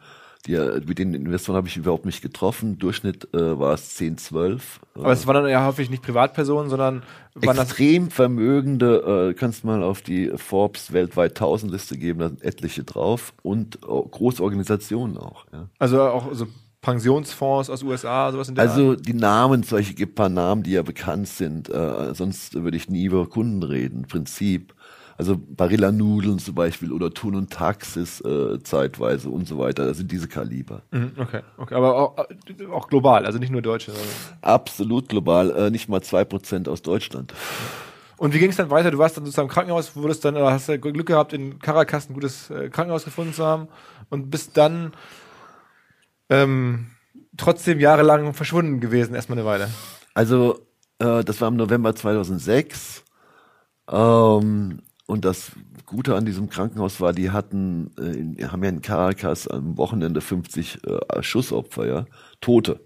Sie wussten, was sie äh, tun. Die Stadt mit der höchsten Mordrate äh, der Welt, also mehr als in einem normalen Bürgerkrieg praktisch.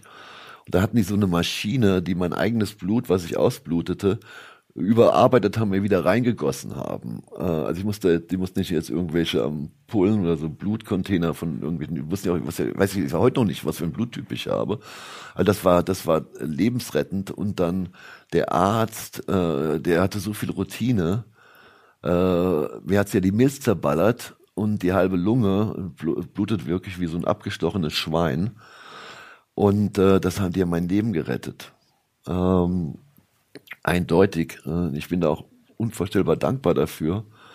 Äh, das war ein wahnsinniges Glück im Unglück. Mhm. Ähm, hat mich aber noch nicht so richtig zum Umdenken gebracht. Ja. Da hätte eigentlich schon jeder mal ein bisschen reflektieren sollen, was du, was, bist du bescheuert? Du legst dich wirklich mit allen an, nur dass du äh, noch mehr Kohle machst. Da warst du Ende 40 damals. Äh, da war ich äh, 46, mhm. genau. Ähm, und äh, neun Monate später habe ich irgendwann gesagt, da gab es so Bonusgespräche. Ich hatte auf meinen ähm, Halbjahresbonus, schlag mich tot, ich glaube, der war irgendwas 15 Millionen. Ähm, bezogen auf meinen hatte ich verzichtet, damit wir Kernpersonal in der Firma halten konnten. Die waren nämlich komischerweise, das hört sich verrückt an, die haben zwar siebenstellig verdient, aber unser Management Board hat ein Vergütungsmodell gemacht, was unrealistisch war. So ein Top-Trader kriegt 35 Prozent der Leistung, der Performance-Fee. Und unser Board meinte, sie kommen da mit 20 Prozent durch. Mit 20 Prozent durch kriegst du nur Deppen. Mhm äh, in dieser Hardcore-Branche. Ja, das ist absolut die Spitze der Vermögensverwaltungspyramide. Ja, es gibt nur 50, 100 weltweit, die das können. Uh, und dann habe ich gesagt, habe ich auf meinen Bonus verzichtet, habe gesagt, ich gib meinen 15 Millionen Bonus anderen Leuten hier, dass die Top uh, fünf Leute hier happy sind. Und das hat überhaupt keiner anerkannt. Ja, und dann sind sie noch zu mir gelatscht und haben gesagt, ey, ich habe jetzt, das war jetzt eher so in der zweiten Garde, ich habe ein Halbjahr einen Bonus bekommen von 686.000, der hätte aber 712.000 sein müssen. Da sage ich, hier, großer Meister, Dein Bonus beruht darauf, dass ich auf meinen verzichtet habe. Und meine hätte nicht 15 sein müssen, sondern 25. Hm. Nicht 1000 Millionen hm. im Halbjahr. Hm. Uh, und jetzt bitte du, großer Meister, uh, shut your face. Das habe ich dann nicht gesagt. Ich habe einfach gesagt, nach dem dritten Gespräch habe ich gesagt, wo bin ich gelandet? Mhm. Und es hat sich auch keiner im Board bedankt und niemand, ja. Mhm. Ich hatte auch uh, für ungefähr 50 Millionen, 40, 50 Millionen Aktien übertragen auf die Fonds, drei Prozent der Firma für Mitarbeiter zur Verfügung gestellt, damit sie motiviert sind. Also engagiert im ah, Unternehmen. Ah, okay, aber jetzt sag mal trotzdem, wie gehen die Geschichte weiter? Also aus, aus die Geschichte weiter. Ich sage, äh, das ist ein Scheiß. Ich bin doch im Scheiß Klima. Ähm, ich bin hier echt im scheiß Klima. Aber das habe ich ja auch teilweise geschaffen. ich habe hier nur so Blutsauger äh, und Vampire und Piranhas äh, aufgebaut. Und dann bin ich noch der Ober Oberhai in dem Verein. Mhm. Also das kann es echt nicht sein. Äh, und privat hatte ich mich sehr entfremdet. Also meine Frau hatte sich wahrscheinlich von mir entfremdet. Äh, damals, weil sie gesehen hat, dass ich äh, auf dem falschen Dampfer bin, ja, emotional. Der Mensch braucht, deine Partner brauchen Aufmerksamkeit, ja. Die brauchen Empathie. Aber jetzt ja. sag, sag mal, wie, wie die Story weiterging. Ich bin jetzt neugierig. Ja, du, wie sind weitergegangen? Ich wusste trotzdem, also mittlerweile ist es selbst, äh, weil ich glaube, ich habe eine tektonische Platte im Vorderhirn. Was muss denn alles passieren, dass ich verstehe, dass ich mir Feinde gemacht habe? Ähm, aber andererseits bin ich auch radikal. Äh, nach diesen Gesprächen habe ich gesagt, äh, A, ich bin so einer der zehn reichsten deutschen Unternehmer und auf der Manager Magazin Liste. Ich habe vollen Status als Diplomat, volle Immunität. Ähm, C, ich kann mir jedes Scheiß auf diesem Planeten kaufen, jedes Boot, jede Villa, jeden Flieger. Äh, und äh, äh führe noch ein Gespräch, dass ich von meinem Europajet mir einen transkontinentalen aufwerte. Äh, oder meine äh, kleine Superjacht in eine noch größere auf das verstanden, ja. hochziehe, das, das ist doch, äh, bist du bescheuert? Mhm.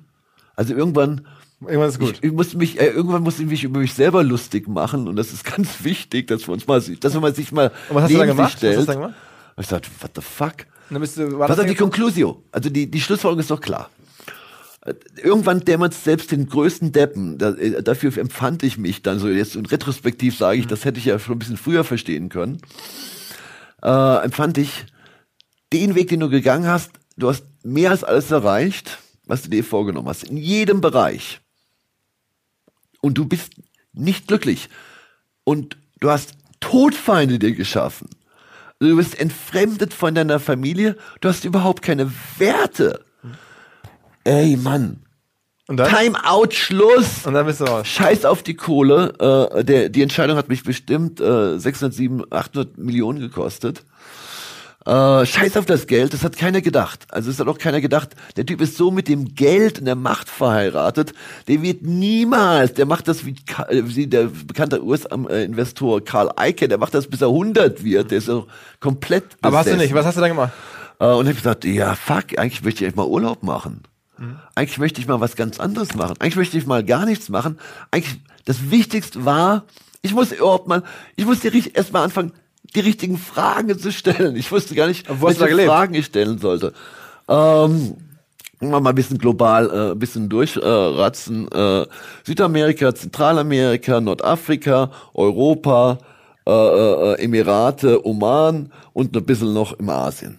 Über wie viele Jahre hinweg war das dann? Äh, grob fünf. Und da hast du in den verschiedensten Städten, in diesen ganz gerade genannten Ländern einfach Zeit verbracht und reflektiert oder da Leute ich getroffen? Ich habe damals äh, an, an, an dieser, äh, diesem, an dieser Autobiografie gearbeitet. Die wurde auch, war mein erster Spiegel-Bestseller. Kopfgeld Jagd. Mhm. Ähm, und da bin ich, also kann jeder seine Meinung haben, recht kritisch mit mir selber umgegangen. Die endet dann damit, dass du, ich glaube, dann auf Mallorca lebtest oder so, ne? Also nein, der, also der Schlusssatz war praktisch äh, so, ich weiß nicht, welches äh, Spiel die Götter, welches Würfelspiel sie mit mir spielen, äh, werde ich äh, äh, mit meiner Familie äh, einen grünen Zweig finden. Äh, äh, werde ich äh, vielleicht auch äh, irgendwann mal abrasiert, äh, lande ich im Knast, weiß ich nicht. Mhm. Äh, und komischerweise ist letztlich eigentlich äh, fast alles eingetroffen. Ich habe ein gutes, sehr gutes Verhältnis wieder mit meiner, mein, meinen Kindern. Also überhaupt das Beste, was ich je hatte. Zwei Kinder hast du, ne? Zwei Kinder, äh, die, die hatten nicht wahnsinnig viel Aufmerksamkeit von mir bekommen. Immer nur in Krisen und großen Entscheidungen, da war ich da.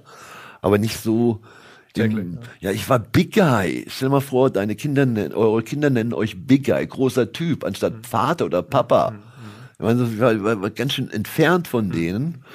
Ähm, und äh, äh, und was habe ich gemacht? Ich war, habe viel Sport gemacht, habe mir viele Länder angeschaut, habe wirklich in anderen Kulturen gelebt.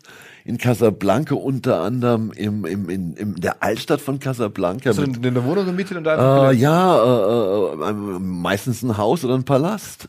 Okay, und aber hast dann da einfach jetzt nicht gearbeitet in dem Sinne? Nein, äh, also wie gesagt, ja, jein. Also äh, äh, ich hatte dann zum Beispiel ähm, in Südamerika habe ich dann äh, mehrere Jahre ein Hilfsprojekt unterstützt, dass die Kinder statt eine Mahlzeit auch noch ein Frühstück hatten oder ein Snack, ja. Aber das hast du sozusagen neben Beruf Ja, das waren dann, das war da schon große, das waren schon zigtausend. Aber ja. du hast auch, hattest auch eine, eine, eine neue Frau sozusagen, glaube ich, ne? Ähm, ich hatte, äh, ich bin natürlich ein bisschen äh, äh, nachher, also Gott, ich, ich möchte jetzt den Zuhörer echt nicht überfordern, ja.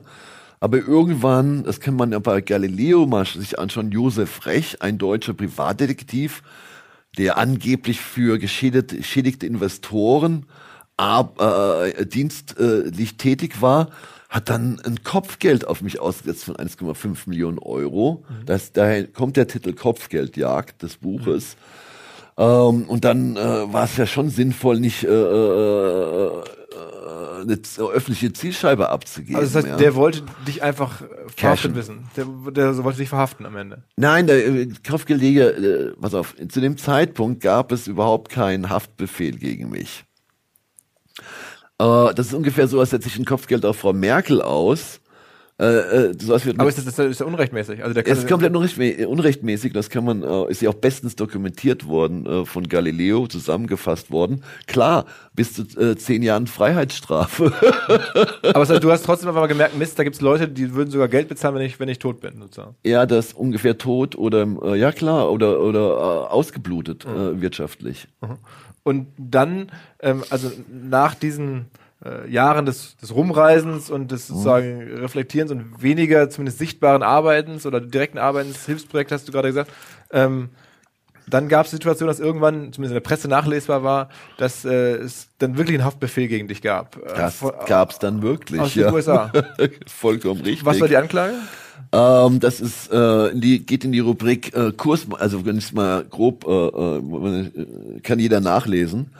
Ähm, gegen prinzipiell um das Thema Kursmanipulation und die daraus entstandenen Gewinne sollen Geldwäsche darstellen. Also äh, wenn du dann auch diese Mittel, die dann, die dann zugeführt werden, ist es halt dann Geldwäsche. Also so die zwei großen Blocks. Aber mit teilweise über 100 Jahren Freiheitsstrafe und so, ne? Also in der Spe äh, ursprünglich waren es dann 225 Jahre die erste Salve. Und dann haben sie nochmal 35 Jahre dazugenommen aus irgendwelchen Gründen. Äh, also das wurde mir vorgeworfen und dann war es halt zehnmal lebenslänglich. Ja. Und das dann wusstest du, in die USA kann ich gar nicht mehr einreisen? Also ähm, ich wurde ja, nachdem dieser Haftbefehl begeben wurde, ähm, wurde ich äh, grob eine Woche oder zehn Tage später wurde ich in Italien äh, inhaftiert. Aber, aber du wusstest, dass es den Haftbefehl gibt? Nein. Und du wusstest, das Fall. du gar nicht? Auf keinen Fall. Mhm.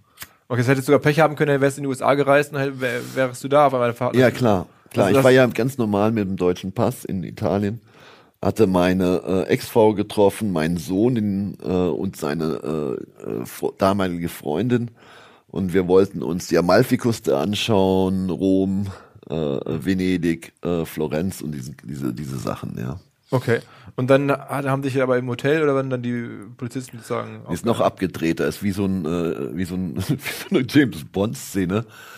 Äh, war in den Uffizien in Florenz, äh, das ist ein wirklich tolles Museum. Ja, okay. äh, äh, und dann wurde ich äh, von fünf Squadra Mobile Agenten, das ist so äh, die elitärste Polizeieinheit, die Italien hat, auf Basis eines amerikanischen Haftbefehls mit der Kooperation der italienischen Justiz äh, in den Offizien vor Frau, Freundin meiner äh, meines Sohnes und meines Sohnes krass verhaftet, wurde in Handschellen, äh, es waren fünf, sechs Agenten, in Handschellen abgeführt in eine Limousine, die in den Offizien im, äh, im Hof von den Offizien stand.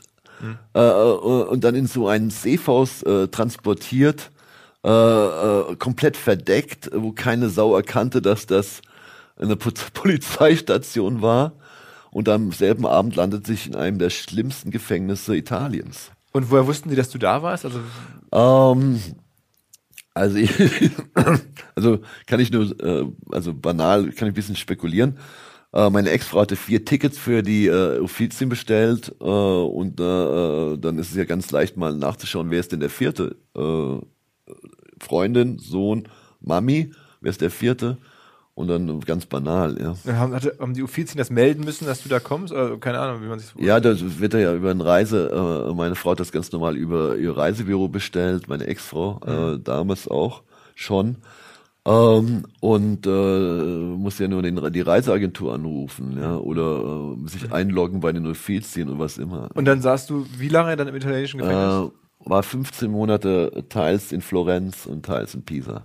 Okay, und äh, das hast mal irgendwo ge geschrieben, es gibt eine Statistik, dass die italienischen Gefängnisse in Europa glaub, mit den serbischen zusammen die schlimmsten überhaupt sind von den Zuständen her. Das ist echt äh, krass, weil äh, Serbien ist ja viel ärmer äh, äh, aber Was mir bislang überhaupt gar nicht klar war, ist, jeder Hersteller von Produkten jeglicher Art kann ein Volksprodukt sein in Kooperation mit der Bild. Das ist insofern natürlich spannend, weil die Bild eine Wahnsinnsreichweite hat, fast 50 Prozent der deutschsprachigen Bevölkerung erreicht und halt dieses Label Volksprodukt vergibt an Partner. Seit 21 Jahren machen sie das. Mittlerweile gibt es 220 verschiedene Volksprodukte und es werden weitere gesucht. Es gab schon Zahnbürsten, Volksakkus, aber auf der Website habe ich gesehen, sie suchen zum Beispiel einen Partner für eine Volkszahnzusatzversicherung oder für eine Volkspizza oder für einen Volksstaubsauger. Also, wer solche Produkte herstellt und auch in größerer Kapazität produzieren könnte, denn erfahrungsgemäß spricht der Verkauf nach einer solchen Kampagne ziemlich an, wendet euch bitte an den Vermarkter der Bild. Die Firma heißt Media Impact. Und Media Impact sagt übrigens auch, dass 80% derjenigen, die schon mal eine Kampagne in dem Bereich gebucht haben, das wieder tun. Wer jetzt hier erstmals von dieser Möglichkeit gehört hat, bekommt auf seine erste Buchung auch ein Media-Bruttovolumen von 220.000 Euro on top. Wendet euch dazu bitte direkt an Media Impact ein Wort www.de slash Bild slash Volks-Produkt und erwähnt einfach im Gespräch mit den Ansprechpartnern und Ansprechpartnern dort, dass ihr über OMR kommt und dann gibt es diesen Zuschlag. Zurück zum Podcast. Äh, das ist besser als Albanien, ja. Äh, die Gefängnisse in Albanien sind besser als in Italien. Ich meine, das ist oder was mehr, Bett, mehr, mehr Bettzimmer natürlich. Also ich sag mal einfach mal, ähm, die Missstände sind so krass, äh, dass äh, äh, das Gefängnis in Florenz heißt Soliciano Scandici. Da sind grob, wie ich da war, 1070 Insassen gewesen, aber es war für 300 ausgerichtet. Und die Krönung war tatsächlich meine erste Nacht. Wir waren zu neunt auf 16 Quadratmeter. Also 16 Quadratmeter ist für einen Studenten schon ein bisschen eng. Aber ich stelle das mal zu neun vor. Also, die haben dann irgendwie auf dem Boden einfach gelegen, oder? Ja, das fand ich Wir hatten drei Deckbetten, äh, die standen ganz nah aneinander. Dann war noch ein Tisch, also äh, und einer der gefährlichsten Sachen war immer, dass du, äh, das ist ja Steinboden, dass du dann von zwei Meter, zehn, zwanzig grob äh, nachts aus dem Bett geschubst wirst, ja. Das war so der Horror, äh, die Horrorvorstellung. Aber, Aber die wollen ja auch im Rattenmobil, das ist ein Rattenloch. Äh, es ist auch strapaziös, wenn du da mit äh, acht anderen rumhängst, äh, wenn da mal einer in die Krankenstation geht oder zwei, dann ist ein bisschen Ruhe im Bau. Aber ja. das, das, das hast du dann da über ein Jahr da ausgehalten? Also 15 Monate. Äh, in, diesen, in diesen Umständen komplett? Ähm, ja, äh, größtenteils. Also äh, ich war dann nachher in anderen Zellen, die waren ein bisschen größer. Lass es 20 Quadratmeter sein mit sechs. Aber da saßt du komplett ohne Kontakt, also nur zu einem Anwalt oder so? Ja, mein Anwalt, äh, ich hatte anwaltlichen Kontakt, die Journalisten, es wollten mich etliche Journalisten besuchen, das wurde äh, krass äh, verboten, untersagt, also fand ich nicht äh, fair. Ähm, weil die amerikanischen Italiener, also die amerikanische Justiz hat sich ständig geäußert zu meinem Fall. Ich konnte mich aber nicht mal medial verteidigen. Bezieht sich der Fall eigentlich auf die Zeit sozusagen vor Venezuela? Vor äh, der, der Fall bezieht sich auf die Zeit, auf das Zeitfenster grob 2003, Ende 2000, also 2004 bis 2007. Ja. Okay, also es war noch zu der Zeit vor deinem, vor deinem äh, vor ja, ja, Anschlag. Klar. Ja, ja, klar. Okay. Also nee, auch, auch, auch in dieser Anschlagszeit und äh, äh so 2004. Anschlagjahr war 2006, ja. Okay.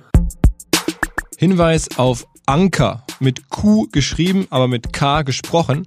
Anker ist eine Firma, die Bewegtbild-Content und Bewegtbild-Kampagnen auf Top-Niveau produzieren kann, ohne das ganz große Top-Budget einzusetzen. Sie kommen aus dem Bereich der Social-Videos über verschiedene soziale Plattformen hinweg, können aber das ganze Programm von ähm, einem Erklärfilm bis zur aufwendigen Videokampagne und ihr Anspruch ist es, ähm, die Inhalte so zu machen, dass Menschen sie wirklich bis zum Ende durchschauen wollen. Das ist ja gar nicht so einfach. Ich habe so ein Beispiel gesehen, da haben sie für SAP gearbeitet, für SAP Leonardo, also das Machine Learning System von SAP. Und ähm, das ist wirklich ungewöhnlich gemacht. Ähm, schaut man sich durchaus auch bis zum Ende an, bin ich mir ganz bin ich mir ziemlich sicher. Wenn ihr also auch sowas machen wollt, wenn ihr ähm, Bewegtbild-Content produzieren wollt, auf welchem Niveau und in welcher ähm, Umfang auch immer, denkt bitte an Anker anqer.de slash omr. Die Kollegen haben das ähm, sehr egofrei und prätentiös ähm, mit schlanken Prozessen einfach gut drauf.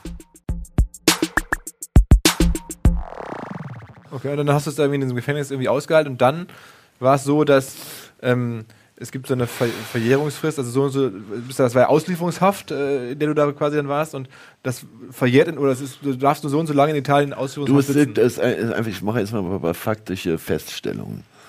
Ähm, die sind bestens dokumentiert, also ich muss hier wirklich nichts erfinden. Mhm. Ja. Ähm, erstens wurde ich inhaftiert von der italienischen Justiz, ohne dass die Amerikaner, auf Basis der amerikanischen äh, Anfrage, äh, auf des amerikanischen Auftrags, ohne einen äh, Auslieferungsantrag. Vom ersten Tag bis zum letzten Tag äh, im italienischen Gefängnis war es nur eine krasse Freiheitsberaubung. Mhm. Ja, du kannst doch nicht jemanden, äh, okay, wir sind jetzt Deutsche, lassen jemanden in Amerika inhaftieren, machen uns doch nicht mal die Mühe, da ein, ein äh, Haftbefehl machen wir, aber wir machen nicht mal einen Auslieferungsantrag. Ja, also das war 15 Monate fette, illegale Freiheitsberaubung. Das ist immer das allererste. Und dann ging das durch diverse Instanzen durch. Ähm, und die Amerikaner hatten, ein, Amerikaner hatten einen Fehler gemacht, äh, aber sind so allmächtig in diesen, in den europäischen Justizsystem, das darf man nicht unterschätzen. Also aus Italien kann ich es definitiv mit Überzeugung darstellen. Äh, wir haben dann, meine Anwälte haben dagegen gekämpft, haben äh, waren letztlich sogar beim Europäischen Gerichtshof für Menschenrechte in Straßburg, haben dort auch weiter gekämpft. Äh, also die Amerikaner waren sich so sicher, dass sie äh, alles gewuppt hatten gegen mich, dass sie, dass vier US Marshals, ähm, ich glaube es war aus Los Angeles über Atlanta, äh, nach Pisa geflogen sind, um mich abzuholen. Und da lag, gab es aber noch äh, mindestens eine in, äh, Berufungsinstanz gab es noch. Und jetzt tickt eine Uhr. Also das ist italienisches Gesetz, richtiges Gesetz. Wenn ein Land abholt, ja, dann und und das in diesem Fenster hat, hat es dann vier Wochen Zeit, den Auslieferungshäftling abzuholen. Und das, äh, das ging nicht. Das konnten die Amis nicht. Ja, diese vier Marshals haben dann super Autos zertreten im Hof, weil sie frustriert waren. Das ist eine scheiß Reise von Los Angeles. Schau mal, wie weit das ist. Du kannst ja nicht direkt nach ähm, äh, äh, Pisa fliegen. Also musst du nochmal in Mailand halt ein Auto nehmen, äh, über Nacht, Jetlagged, waren schlecht gelaunt. Wollte ich mitnehmen, aber ging nicht. Ging nicht. Ähm, und dann hätte ich eigentlich so äh, relativ schnell hätte, hätte ich sofort freilassen, hätten die mich sofort freilassen müssen das, nur, dass man mal, mal so grob versteht, wie hardcore das ist, äh, wie stark die Amerikaner bei uns im, im Boot sitzen, dann hat der, der ursprüngliche Richter in Florenz entschieden, Herr Homm ist nicht wie jeder andere äh, Auslieferungshäftling in unserem Land, das ist irgendwie ein ganz anderer Fall und hat mich nicht freigelassen. Mhm. Ich voll die Panik what the fuck ist jetzt los? Du hast immer Sorge dass du Ich sitze hier freiheitsberaubt ohne Auslieferungsantrag, 15 Monate in dem krassesten Gefängnissen Europas, kämpfe jeden Tag, also jede Woche gegen Schutzgelderpresser, äh, äh, bin mit AIDS und Hepatitis-Kranken in der Zelle. Äh, oder Isolationshaft oder bei den bekloppten, äh, gefährlichen, schizophrenen, gewalttätigen also echt die Hölle auf Erden lebe ich. Und dann äh, in dem Augenblick, in dem ich absolut schon freigelassen werden äh, muss, hat die amerikanische Justiz so viel Power, dass der so ein lokaler Scheißrichter in, Flo in Florenz äh, äh, das blockiert. Mhm. Dann ging das zum höchsten Gerichtshof Italiens. Also wie bei uns Bundesverfassungsgericht oder wie das Ding heißt, ja. Ähm, und erst zwei Monate später, also werde ich wirklich freigelassen. Da glaubt er nicht mal mehr, meine, meine Anwälte glaubt nicht mehr dran, dass ich freigelassen werde. Und dann bist du jetzt erst nach Deutschland zurück. Du, ich kam aus, der, aus dem Ding raus, hatte erstmal eine Krückstock, weil ich ja multiple Sklerose habe. Äh, konnte ich richtig latschen, war so aufgepumpt, äh, äh, äh, lauf fünf Kilometer zum Zug, fahr zu meinem äh, Anwalt nach äh, Florenz, esse erstmal eine Pizza äh, und trink mal ein geiles Bier. und dann werde ich über Nacht äh, praktisch nach Deutschland gefahren, ja. Und seitdem bist, hast du Deutschland seitdem wieder verlassen? Also nee, also ich bin ja so verrückt, dass äh, meine Berater sagen, also lass das mal in Paris und äh, geh lieber nicht in Österreich Skifahren. Okay, das heißt, du bist seit, wann war das? Äh, das war, äh, freigelassen wurde ich im Juni, äh, Juli äh, 2014, ja. Okay, das heißt, du bist jetzt seit fünf Jahren in Deutschland. Ja, ich bin äh, sehr in Deutschland verliebt zurzeit. aber, aber, auch ja, aus der berechtigten Angst, diesen Haftbefehl, die gibt's immer noch? Oder es gibt einen europäischen Haftbefehl immer noch. Ähm, es gibt einen äh, internationalen Haftbefehl. Äh, wobei ich jetzt auch mal einfach mal sagen kann, äh, mir wurden schon zwei Jahre auf Bewährung angeboten. Das ist, äh, wenn ich mal, wenn ich kooperiere oder wenn ich mich äh, für irgendwelche Taten da bereit erkläre. Und äh, das ist ein bisschen weniger als äh, zehnmal lebenslänglich, ja. Mhm. Äh, und die bis, es gab mal, es fing mal an mit so grob sieben Verfahren gegen mich. Ähm, die sind entweder eingestellt worden oder die habe ich gewonnen. Jetzt gibt es noch zwei Verfahren. Mhm. Äh, und äh, medial bin ich ja sowieso schon massiv schuldig gesprochen. es ist, äh, stand bei der Bildzeitung auf Seite 3. Äh, Milliardenbetrüger, Bildzeitung darf man nicht sagen, das ist ja, das will ich ja nicht Zeitung nennen, man darf sie Bild nennen. Mhm. Milliardenbetrüger arbeitet für Putin TV. Also ich arbeite als Redakteur für RT Deutschland, Russia Today Deutschland habe auch Beiträge gemacht. Also äh, YouTube-Kanal von also von RTD auch, Today, auch, wo, auch, wo viele auch, auch, für den internationalen Kanal schon Beitrag gemacht, also RT Global praktisch .com. Aber ist, musst du denn noch, als in der aktuellen Situation musst du denn noch arbeiten? Also hast du noch genug Rücklagen? Äh, also, äh, also meine wirtschaftlichen äh, gab ja äh, ein Interview vor nicht so langer Zeit. Da hatten die gründlich recherchiert, dass äh, aus den Familienvermögen äh, das ein hoher achtstelliger Millionenbetrag ähm, davon ist ein erheblicher Teil auch von mir blockiert. Ähm, äh, blockiert äh, heißt von Bank eingefroren? Ja, also ist eine, der, liegt bei der Schweizer Nationalbank eingefroren. Ähm, äh, es weiß nicht, äh, es könnte durchaus sein, dass das wieder frei wird, aber ich lebe, äh, das wisst ihr selber, nicht, äh, nicht äh, in, in, in Opulenz.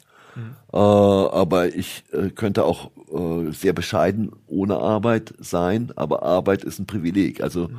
wenn du so tief gefallen bist, wenn du so ne, in so einer Scheiße steckst und du kommst raus, dann bleibt übrig, also bei mir, eine wahnsinnige Dankbarkeit ist auch ein, äh, ich bin auch etwas bitter, was diese Sachen betrifft, mhm.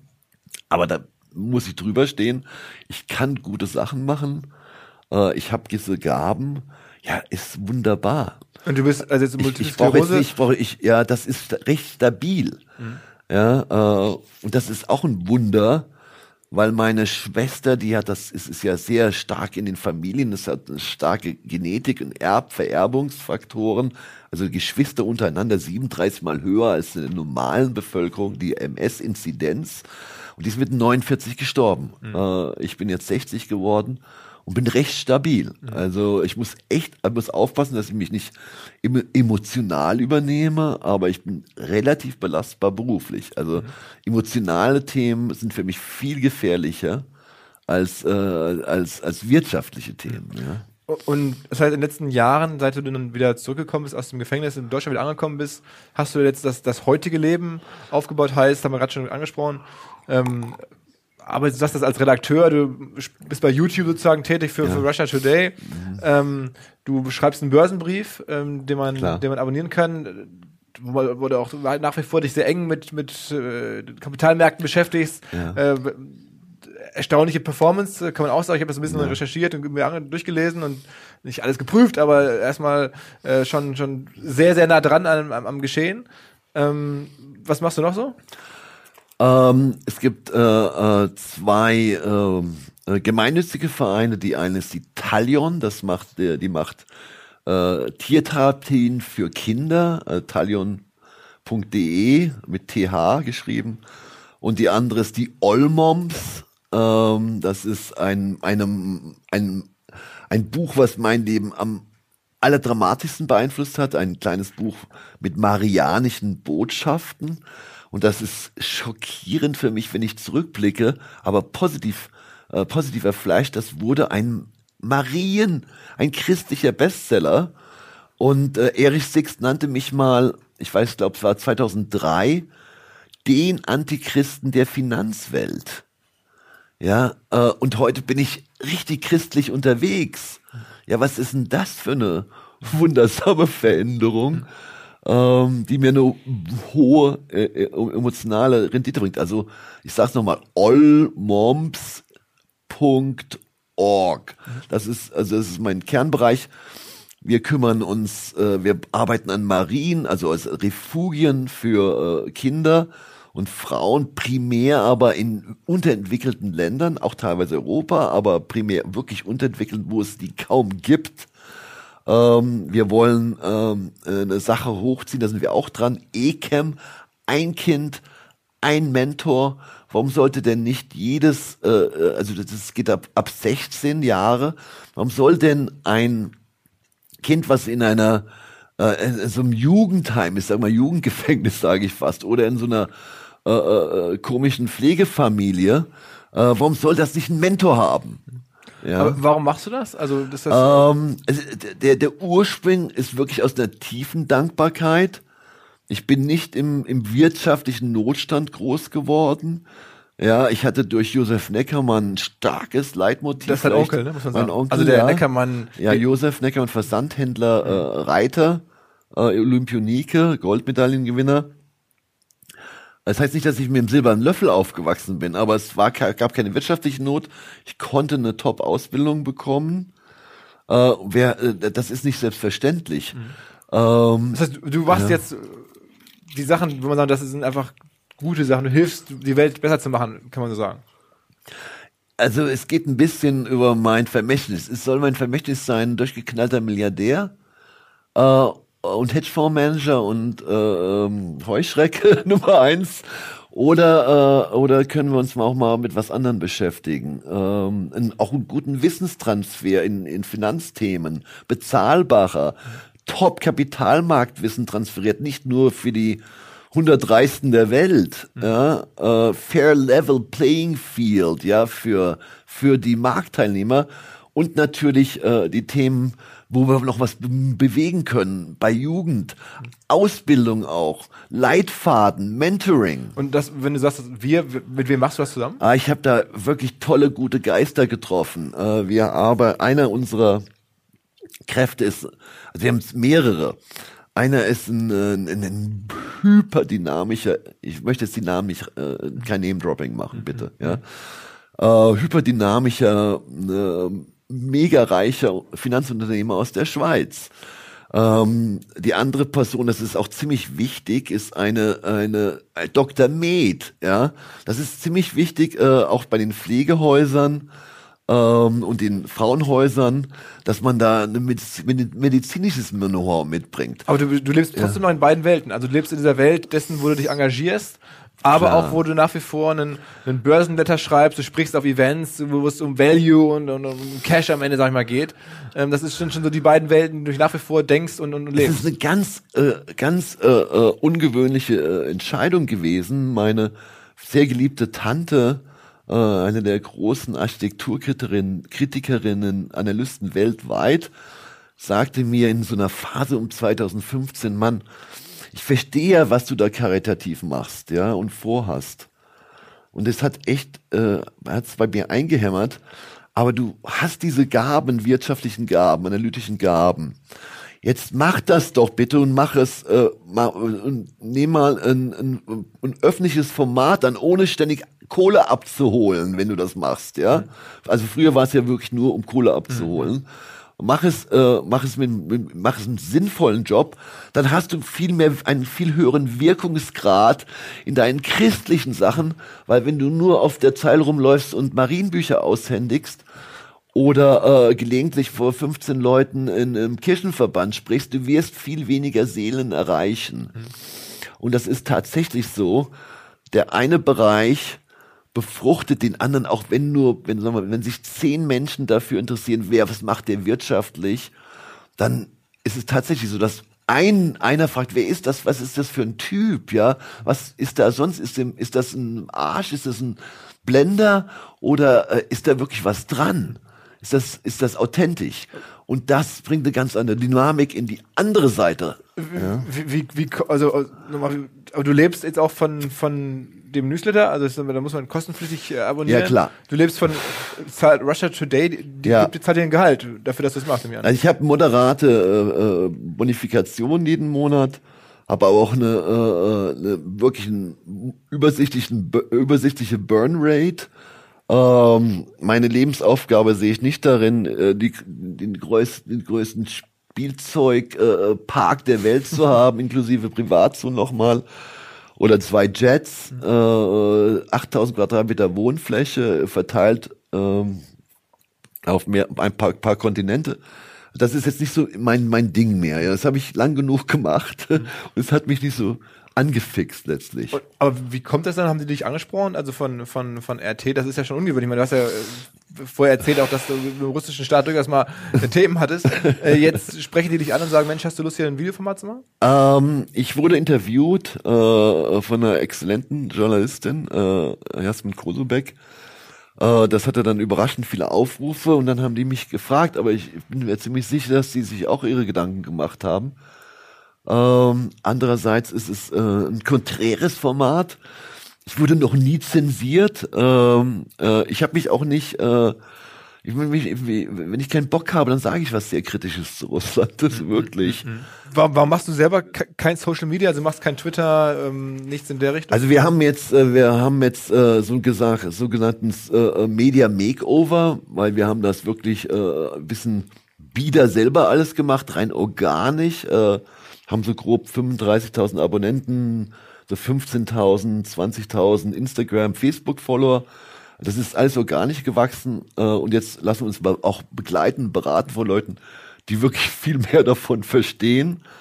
Uh, und ich, ich vermute, dass die Reichweite steigen wird. Und du ja. willst dann jetzt auf eine Plattform bauen, so wie die jetzt schon hast, wo du jetzt deinen dein, dein Börsenbrief sozusagen weiterentwickelst, deine Reichweite, deine also das ist der Sinn der Sache ist nicht, ist, ist, ist, ist wirklich nicht nur die nackte Monetarisierung, mhm äh, weil ich auch über Glauben spreche. Äh, ich mache äh, äh, auch äh, sehr viele äh, Pro Bono-Vorträge auch an Universitäten oder äh, in der in, gar nicht so langer Zeit in der aramäischen Kirche äh, hier in der Region. Ähm, ich möchte nicht rein kommerziell äh, äh, meine meine Zeit einsetzen. Mhm. Ja. Aber du versuchst eine, Medienplattform sozusagen. Ja, ja klar. Äh, äh, und mal schauen, wo es hingeht. Ja, mhm. weil ich glaube, das ist a eine Marktlücke und authentisches ist eine Marktlücke und äh, relativ konfliktfreies und freches mhm. ist eine Marktlücke. Machst du noch Investments? Ähm, das ist äh, aktuell nicht, nee. Aber könntest du dir vorstellen, wieder auch, wäre es möglich überhaupt, dass du nochmal einen Fonds raise oder sagst du? Also ich, das, das was wir aktuell äh, uns überlegen, äh, weil ich, wie gesagt, soll ich jetzt die dritte Version von Wall Street abfilmen, ja? Ich habe schon Film Wall Street 1 äh, gelebt, Wall Street 2 und wurde da nicht so richtig glücklich durch. Soll ich jetzt nochmal mit Hardcore Wall Street 3 machen? Nein. Mhm. Aber wir schauen uns natürlich richtig um, wer, wer, wer kann das, ja? Und wer macht es für ein breites Publikum, nicht nur für die Hyperreichen, ja. Das ist so ein Kriterium. Wer kann das? Wer, wer macht das auch bezahlbar, ja? Es kann ja nicht sein, dass dann man, gut, es gibt dann vielleicht ein gutes Produkt, aber das ist für die breite Masse nicht bezahlbar, weil die Gebühren viel zu hoch also sind. Also Investmentprodukt meinst du? Ja, genau. Also wir schauen uns da äh, fiebrig um äh, ich glaube, wir sind fündig geworden äh, und das wird dann ein Thema im ersten, ins erste Quartal. Ja. Aber selber Tag und Nacht noch äh, diese Investments zu machen, das ist nicht äh, nicht meine Lebensaufgabe. Wenn man dich jetzt hier so erlebt, dann dann dann bist du trotzdem intensiv am Arbeiten und ähm, hast ein Team um dich herum, die hier Tag und Nacht recherchieren. und, also geht es dann alle Energie in den Börsenbrief oder wo geht es ähm, Also äh, es ist wirklich lustig, dass du jetzt hier bist. Äh, zum Beispiel in, den, in der letzten Woche äh, gleichzeitig gibt es ein Makeover der allmoms.org. Äh, die wird entweder, war höchstwahrscheinlich diese Woche freigeschaltet. Da sind dann äh, sechs Videos von mir drin, sehr viel Text, Englisch und Deutsch, äh, die Videos auch. Da sitzt auch ein Team dran, ja, äh, die ich ja teilweise schon erwähnt hatte. Auch übrigens noch eine Psychotherapeutin, die also auch in diesem Mentorship-Programm eingebracht ist. Äh, ähm, ein Medienunternehmer, Projektmanager, ähm, der die IT-Begleitung macht. Also ist, was du hier erlebst, ist das Wirtschaftliche. Äh, und parallel läuft auch äh, medial das Andersweltliche, das Seelische. Mhm. Äh, und äh, das ist natürlich eine krasse Doppelbelastung. Äh, aber ich glaube, Gott gibt mir da äh, einen richtigen Schuss Energie, äh, beides machen zu können. Mhm. Aber es wird sich natürlich mittelfristig stärker verlagern. Die Gewichtung der, äh, der weltlichen Themen wird, wird etwas abnehmen. Uh, und es ist aber auch klar, ich habe, wie viel Regalzeit habe ich noch, weißt du? Wie viel, was, 20 Jahre, 30 ja, Jahre? vielleicht, wenn, wenn ich sage, ich sage wirklich, das hört sich verrückt für andere an, wenn ich das heute sage. Wenn Gott mir gnädig ist, habe ich vielleicht noch 20 oder mehr Jahre, aber äh, sie ist nicht endlos. Ja, jetzt aber, bin ich Methusalem. Aber ja. du bist jetzt auch, auch recht, also du bist Gläubiger jetzt, ne? Oder? Absolut. Also regelmäßig in der Kirche auch? Äh, ja, also ich, ich, einmal die Woche sicherlich. Und äh, ähm, äh, wenn ich äh, nicht bete, ja, ich, Menschen können auch reflektieren oder meditieren. Ich glaube, das ist ähnlich. Dann verliere ich schnell meine Richtung, weil der dieses merkantile, hyper ehrgeizige, das hat sich ja ausgeprägt von über 32 Jahre. Und diese anderen Themen, was, was macht uns glücklich, was hat, was, was, was bleibt, ja, äh, ob es jetzt Reisen sind, Eindrücke sammeln, ein, ein ernstes Mensch, menschliches Gespräch auch mit unseren, ja, äh, jungen Stars hier, dass man sich auch für ihre Freunde interessiert. Das war alles, das gab es bei mir früher überhaupt nicht. Ähm, und äh, in dieser Welt bewege ich mich auch sehr gerne, weil äh, es, es mich, äh, es gibt mir an meinem Herzen was. Mhm. Ja. Und das Herz war früher wahnsinnig unterkühlt. Und der Bruch kam vor allem auch durch die Gefängniserfahrung rein? Klar, die Gefängniserfahrung war vollkommen krass. Ich brauchte erstmal ein bisschen Zeit, um die richtigen Fragen zu stellen. Die richtigen Fragen sind, ist geben besser als nehmen? Einfach mal stehen lassen. Ähm, ähm, bist du wirklich das Zentrum des Universums? Bist du nur einer von acht Milliarden, die das meinen? Ja. Ähm, was für ein äh, Erbe möchtest du hinterlassen? Ähm, wie, äh, wie wichtig sind die Interaktionen? Wie wichtig ist Empathie?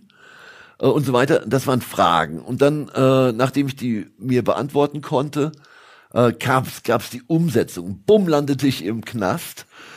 Ähm, und da muss man auch wissen, dass in 30 Jahren äh, bin ich der einzige Europäer, der aus Italien nicht, also wir reden über hunderte, hunderte, hunderte Auslieferungen, nicht ausgeliefert wurde in die USA.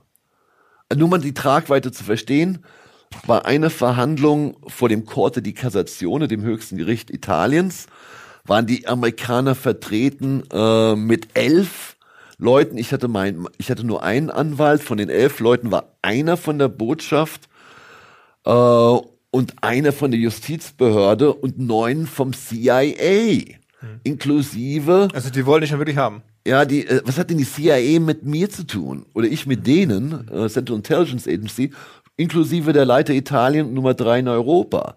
Das war ein, das war ein verdammtes Politikum auch, ja. Und wenn du solche Sachen überlegst, solche allmächtigen Organisationen und nicht verstehst, dass die Mathematik ihre Grenzen hat, sondern dass es auch eine höhere Bestimmung gibt, dass wir ja alle eine Seele haben, die dürfen wir auch entwickeln. Und äh, die habe ich definitiv nicht meine ersten 47 Jahre vollendet, ja. Wenn, wenn da bin ich ein Krüppel in, der, in dem Bereich. Wenn du jetzt als Analyst und, und, und Wirtschaftsexperte auf die heutige Digitalwelt drauf guckst, Tust du das oder beschäftigst du dich jetzt auch mit diesen Digitalplattformen, deutschen Digitalfilmen? Ja, äh, intensivst. Äh, wie gesagt, der letzte äh, Crash-Seller, der Crash ist da, hatte, äh, einen, ich glaube, einen 70-seitigen Beitrag, äh, der hoch äh, eingeschätzt wurde zu genau diesen Digitalisierungstrends. Die betreffen ja jeden Job. Ja, ähm, und auch ist mal als Analyst ähm, muss ich mir jede Firma heute schon, das wird in fünf Jahren Standard sein, aber ich muss mir heute jede Firma anschauen aus der Sichtweise Digitalisierungspotenzial, also Profiteur oder Digitalisierungsopfer, ja. Und wie gut machen die das? Äh, das ist ein Investmentkriterium, äh, an das eigentlich kaum eine, du siehst da nichts dazu. Gibt es denn Firmen, wo du sagst, in Deutschland Digitalisierungsprofiteure? Also der krasseste Fall, das hat aber auch unvorstellbare große äh, Arbeits- technische, beschäftigungstechnische Konsequenzen. Ähm, wir haben mal versucht, das bei BASF zu analysieren. und sind zu dem Schluss gekommen, dass BASF so ungefähr ist wie eine Alkoholdistillerie, also mal wie ein Whisky-Produzent äh, in, in Schottland. Der hatte vor 100 Jahren noch 200 äh, Angestellte und heute wird also diese ganze Whisky-Produktion automatisiert mit sieben Leuten gemacht. Und äh, bei der BSF ist äh, ein Digitalisierungspotenzial, Abbau der Personalaufsicht äh, von zehn Jahren durchaus denkbar von 80 Prozent. Das heißt, die, die Firma wird dann massiv wertvoller. Ja, aber äh, wenn das jetzt jeder macht, äh, das hat das wir, äh, in anderen Bereichen, in denen wir auch äh, gut informiert sind, also im Automobilbereich habe ich mit Professor Lienkamp in, äh, zwei Bücher veröffentlicht. Das ist einer der großen Päpste. Solltet ihr auch mal interviewen. Ähm, bei der E-Mobilität schon vor drei Jahren haben wir die Trends äh, vorausgesagt, die heute eingetreten sind. Äh, damals wurden wir bela im, im ersten Buch wurden wir belächelt. Das kann nicht sein. Ja, ist es aber so jetzt. Zulassungswachstum und so weiter. Ähm, und dann in diesen ganz wichtigen äh, personalintensiven Branchen, wie es ist Recht, ähm, es ist Steuer, ähm, es ist Wirtschaftsprüfung, also diese Servicebereiche. Äh, mein lieber Scholli, äh, da ist auch locker 50 Prozent. Weißt du was, wenn so viele Arbeitsplätze verloren gehen, wen willst du denn noch ihr äh, äh die Plastiktüten verkaufen, ja? Also, okay. Also du bist, du bist auf jeden Fall, mit Blick auf die deutsche äh, Wirtschaft, bist du eher skeptisch. Oder eher, eher Also wir, was mich wirklich wahnsinnig anfixt, ist Financial E-Learning. Da werden wir definitiv im ersten Quartal die erste geile Investment in Finanzkapitalmarktserie rausbringen. 25 Stunden Videomaterial. Bezahlbar. Mit White Papers, Top-Zeugs. Ausbildung, Ausbildung, Ausbildung. Und dann schaue ich auf die Statistiken in Europa, also weltweit äh, von den Wirtschaftsländern, da sind wir im untersten Fünftel, was Digital Learning betrifft, Mann. Wir haben eine bescheuerte äh, äh, Vierer äh, Telekommunikationsinfrastruktur und die Fünfer wird nicht besser, weil du kannst nicht gleichzeitig Milliarden abschröpfen für Lizenzen und dann erwarten, dass die Firmen für etliche Milliarden äh, geile Netze ausbauen. Mann, wir sind schlechter als Peru. Ja, äh, hallo?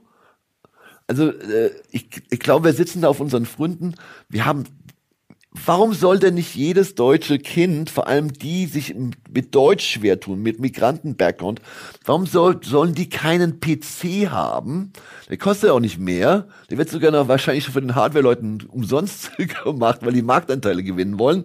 Dann habe ich digitale Kurse. Türkisch-Deutsch, äh, Russisch-Deutsch, äh, äh, Französisch-Deutsch, wenn die aus Afrika kommen, oder Syrisch-Deutsch dann, dann können die sich da vorsetzen. Dann kommt doch ein Lehrer und checkt das mal einmal die Woche ab, ob die das machen. Wir können eine gleich, also wir können eine Gleichchancengesellschaft im digitalen Zeitalter schaffen, die sich gewaschen hat, Mann. Und wo sind wir bitte? Wir sind beschissen. Wir haben noch nicht mal die richtigen Abläufe digital installiert in unseren Ämtern. Da sind wir auch im untersten Fünftel. Mann, was ist denn aus uns geworden? Wir sind doch ein hochtechnologisiertes Land. Wir haben hier so richtig smarte Leute, die davon was verstehen. Und es scheitert an einer kompletten Inkompetenz in der Politik. Mhm. Auch, auch einer katastrophalen Priorisierung. Ja, okay, cool, rette die Welt. Lasst sie nicht versauen. Aber Wohnungen sind wichtiger und Ausbildung ist noch wichtiger. Chancengleichheit ist, ist noch wichtiger. Wo liegen unsere Prioritäten? Also so Klimawandel macht dir nicht so viel Sorgen. Ja, Klimawandel ist ein ernstes, fucking ernstes Thema. Aber wenn ich zur Abwechslung jetzt mal vollkommen schamlos und offene Selbstvermarktung und Werbung für unser OMR Festival am 7. und 8. Mai. Dort sind wir gerade in der absoluten Planungshochphase. Das heißt, wir verkaufen jetzt letzte Standflächen, wir planen, wie halt dort alles laufen wird Anfang Mai.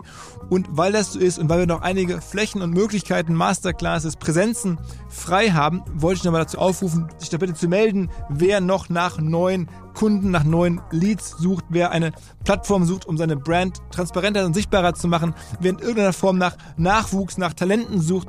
All das können wir ermöglichen. Ihr könnt bei uns gesehen werden, ihr könnt bei uns wirklich wachsen, aber halt nur jetzt in diesen Tagen, denn irgendwann müssen wir dort die Bücher schließen, weil die Planungszyklen Richtung Mai dann zu kurz werden und vielleicht auch, weil einfach alles verkauft ist. Deswegen jetzt nochmal der Hinweis, denkt an unser Festival jetzt, wer dabei sein möchte, mit Masterclass, mit Speaking, mit vor allen Dingen aber Präsenzen auf der Fläche, mit Ständen.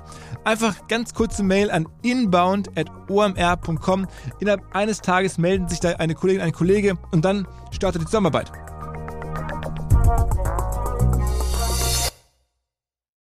Zurück zum Podcast.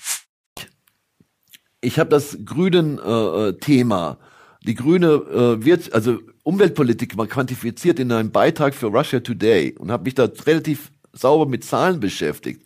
Ja, liebe Leute, was denken wir denn? Wir sind ein Prozent der Weltwirtschaft, äh, der Weltwirtschaft, äh, der Weltbevölkerung grob.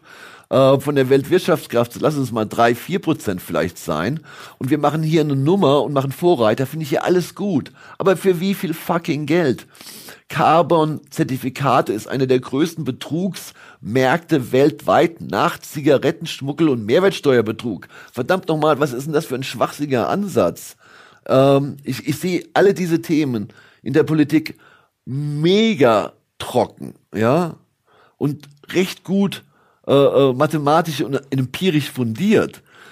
Und wenn ich so ein Land sehe, was die Gewichtung nicht ganz richtig hinbekommt, ich hole doch viel mehr raus mit anderen Strategien, ja. Es ist auch so eine Frage, musste man jetzt wirklich es ist unbeliebt, was ich jetzt sage, musste ich kategorisch nach Fukushima alle Nuklearreaktoren abstellen. Die neue Nukleartechnologie und die Endlagerungsmöglichkeiten, die wir haben, die sind endlos besser als vor 20 Jahren. Dann kann ich damit Spitzen regulieren. Wir haben schon den höchsten Strompreis der Welt. Verdammt noch mal, rechnet mal, holt mal einen Taschenrechner raus und macht eure Hausaufgaben. Das ist ein, ein, das ist das Schlimmste an unserer, äh, an unseren Parteien. Wir sind fast durch die Bank wirtschaftlich komplett inkompetent. Okay. Wow, also was eine Reise, ähm, mhm. was was was was für ein Leben, was für Meinung. Ja. Ähm, Deswegen bin ich nicht so beliebt, okay? Also man kann das verstehen, aber auf der auf der anderen Seite, ähm, ja, du weißt ja selber, wie, wie du auftrittst, wie du wirkst und hast damit ja auch viel bewegt und bist ja weiter dabei, Sachen zu bewegen. Ich finde das äh, also sehr äh, ja beeindruckend, das zu erleben, wie du welche Energie du noch hast ähm, oder das heißt äh, ja, also das möchte nicht wissen, wie es vor 20 Jahren war. Was war nur durchgeknallter. Ja. Weil es war nur kanalisiert auf Kohle machen. Ja? Und heute ist es wirklich so ein bisschen verantwortungsvoller und, äh, und, und, und mein Horizont hat sich erweitert. Aber die Energie ist ja immer noch da. Ja. Mhm. mhm. ja. Also vielen Dank, äh, dass du so, so offen warst und uns das Update gegeben hast, was du erzählt hast aus deinem Leben.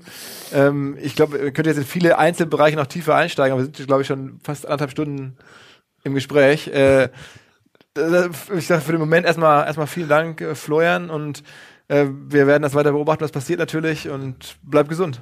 Du, ich bedanke mich bei euch äh, für den ersten richtigen live geilen Podcast.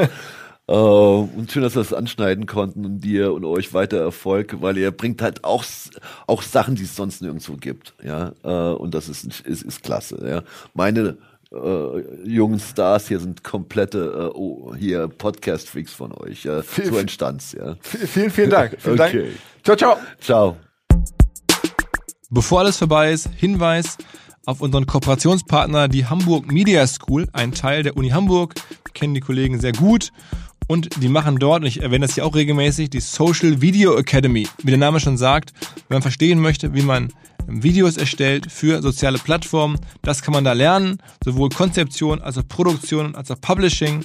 Die nächste, ähm, das nächste Seminar der Social Video Academy findet statt am 13. Februar an der Hamburg Media School. Am besten ihr schaut mal nach unter hamburgmediaschool.com. Im Bereich Weiterbildung wird auch die Social Video Academy geführt.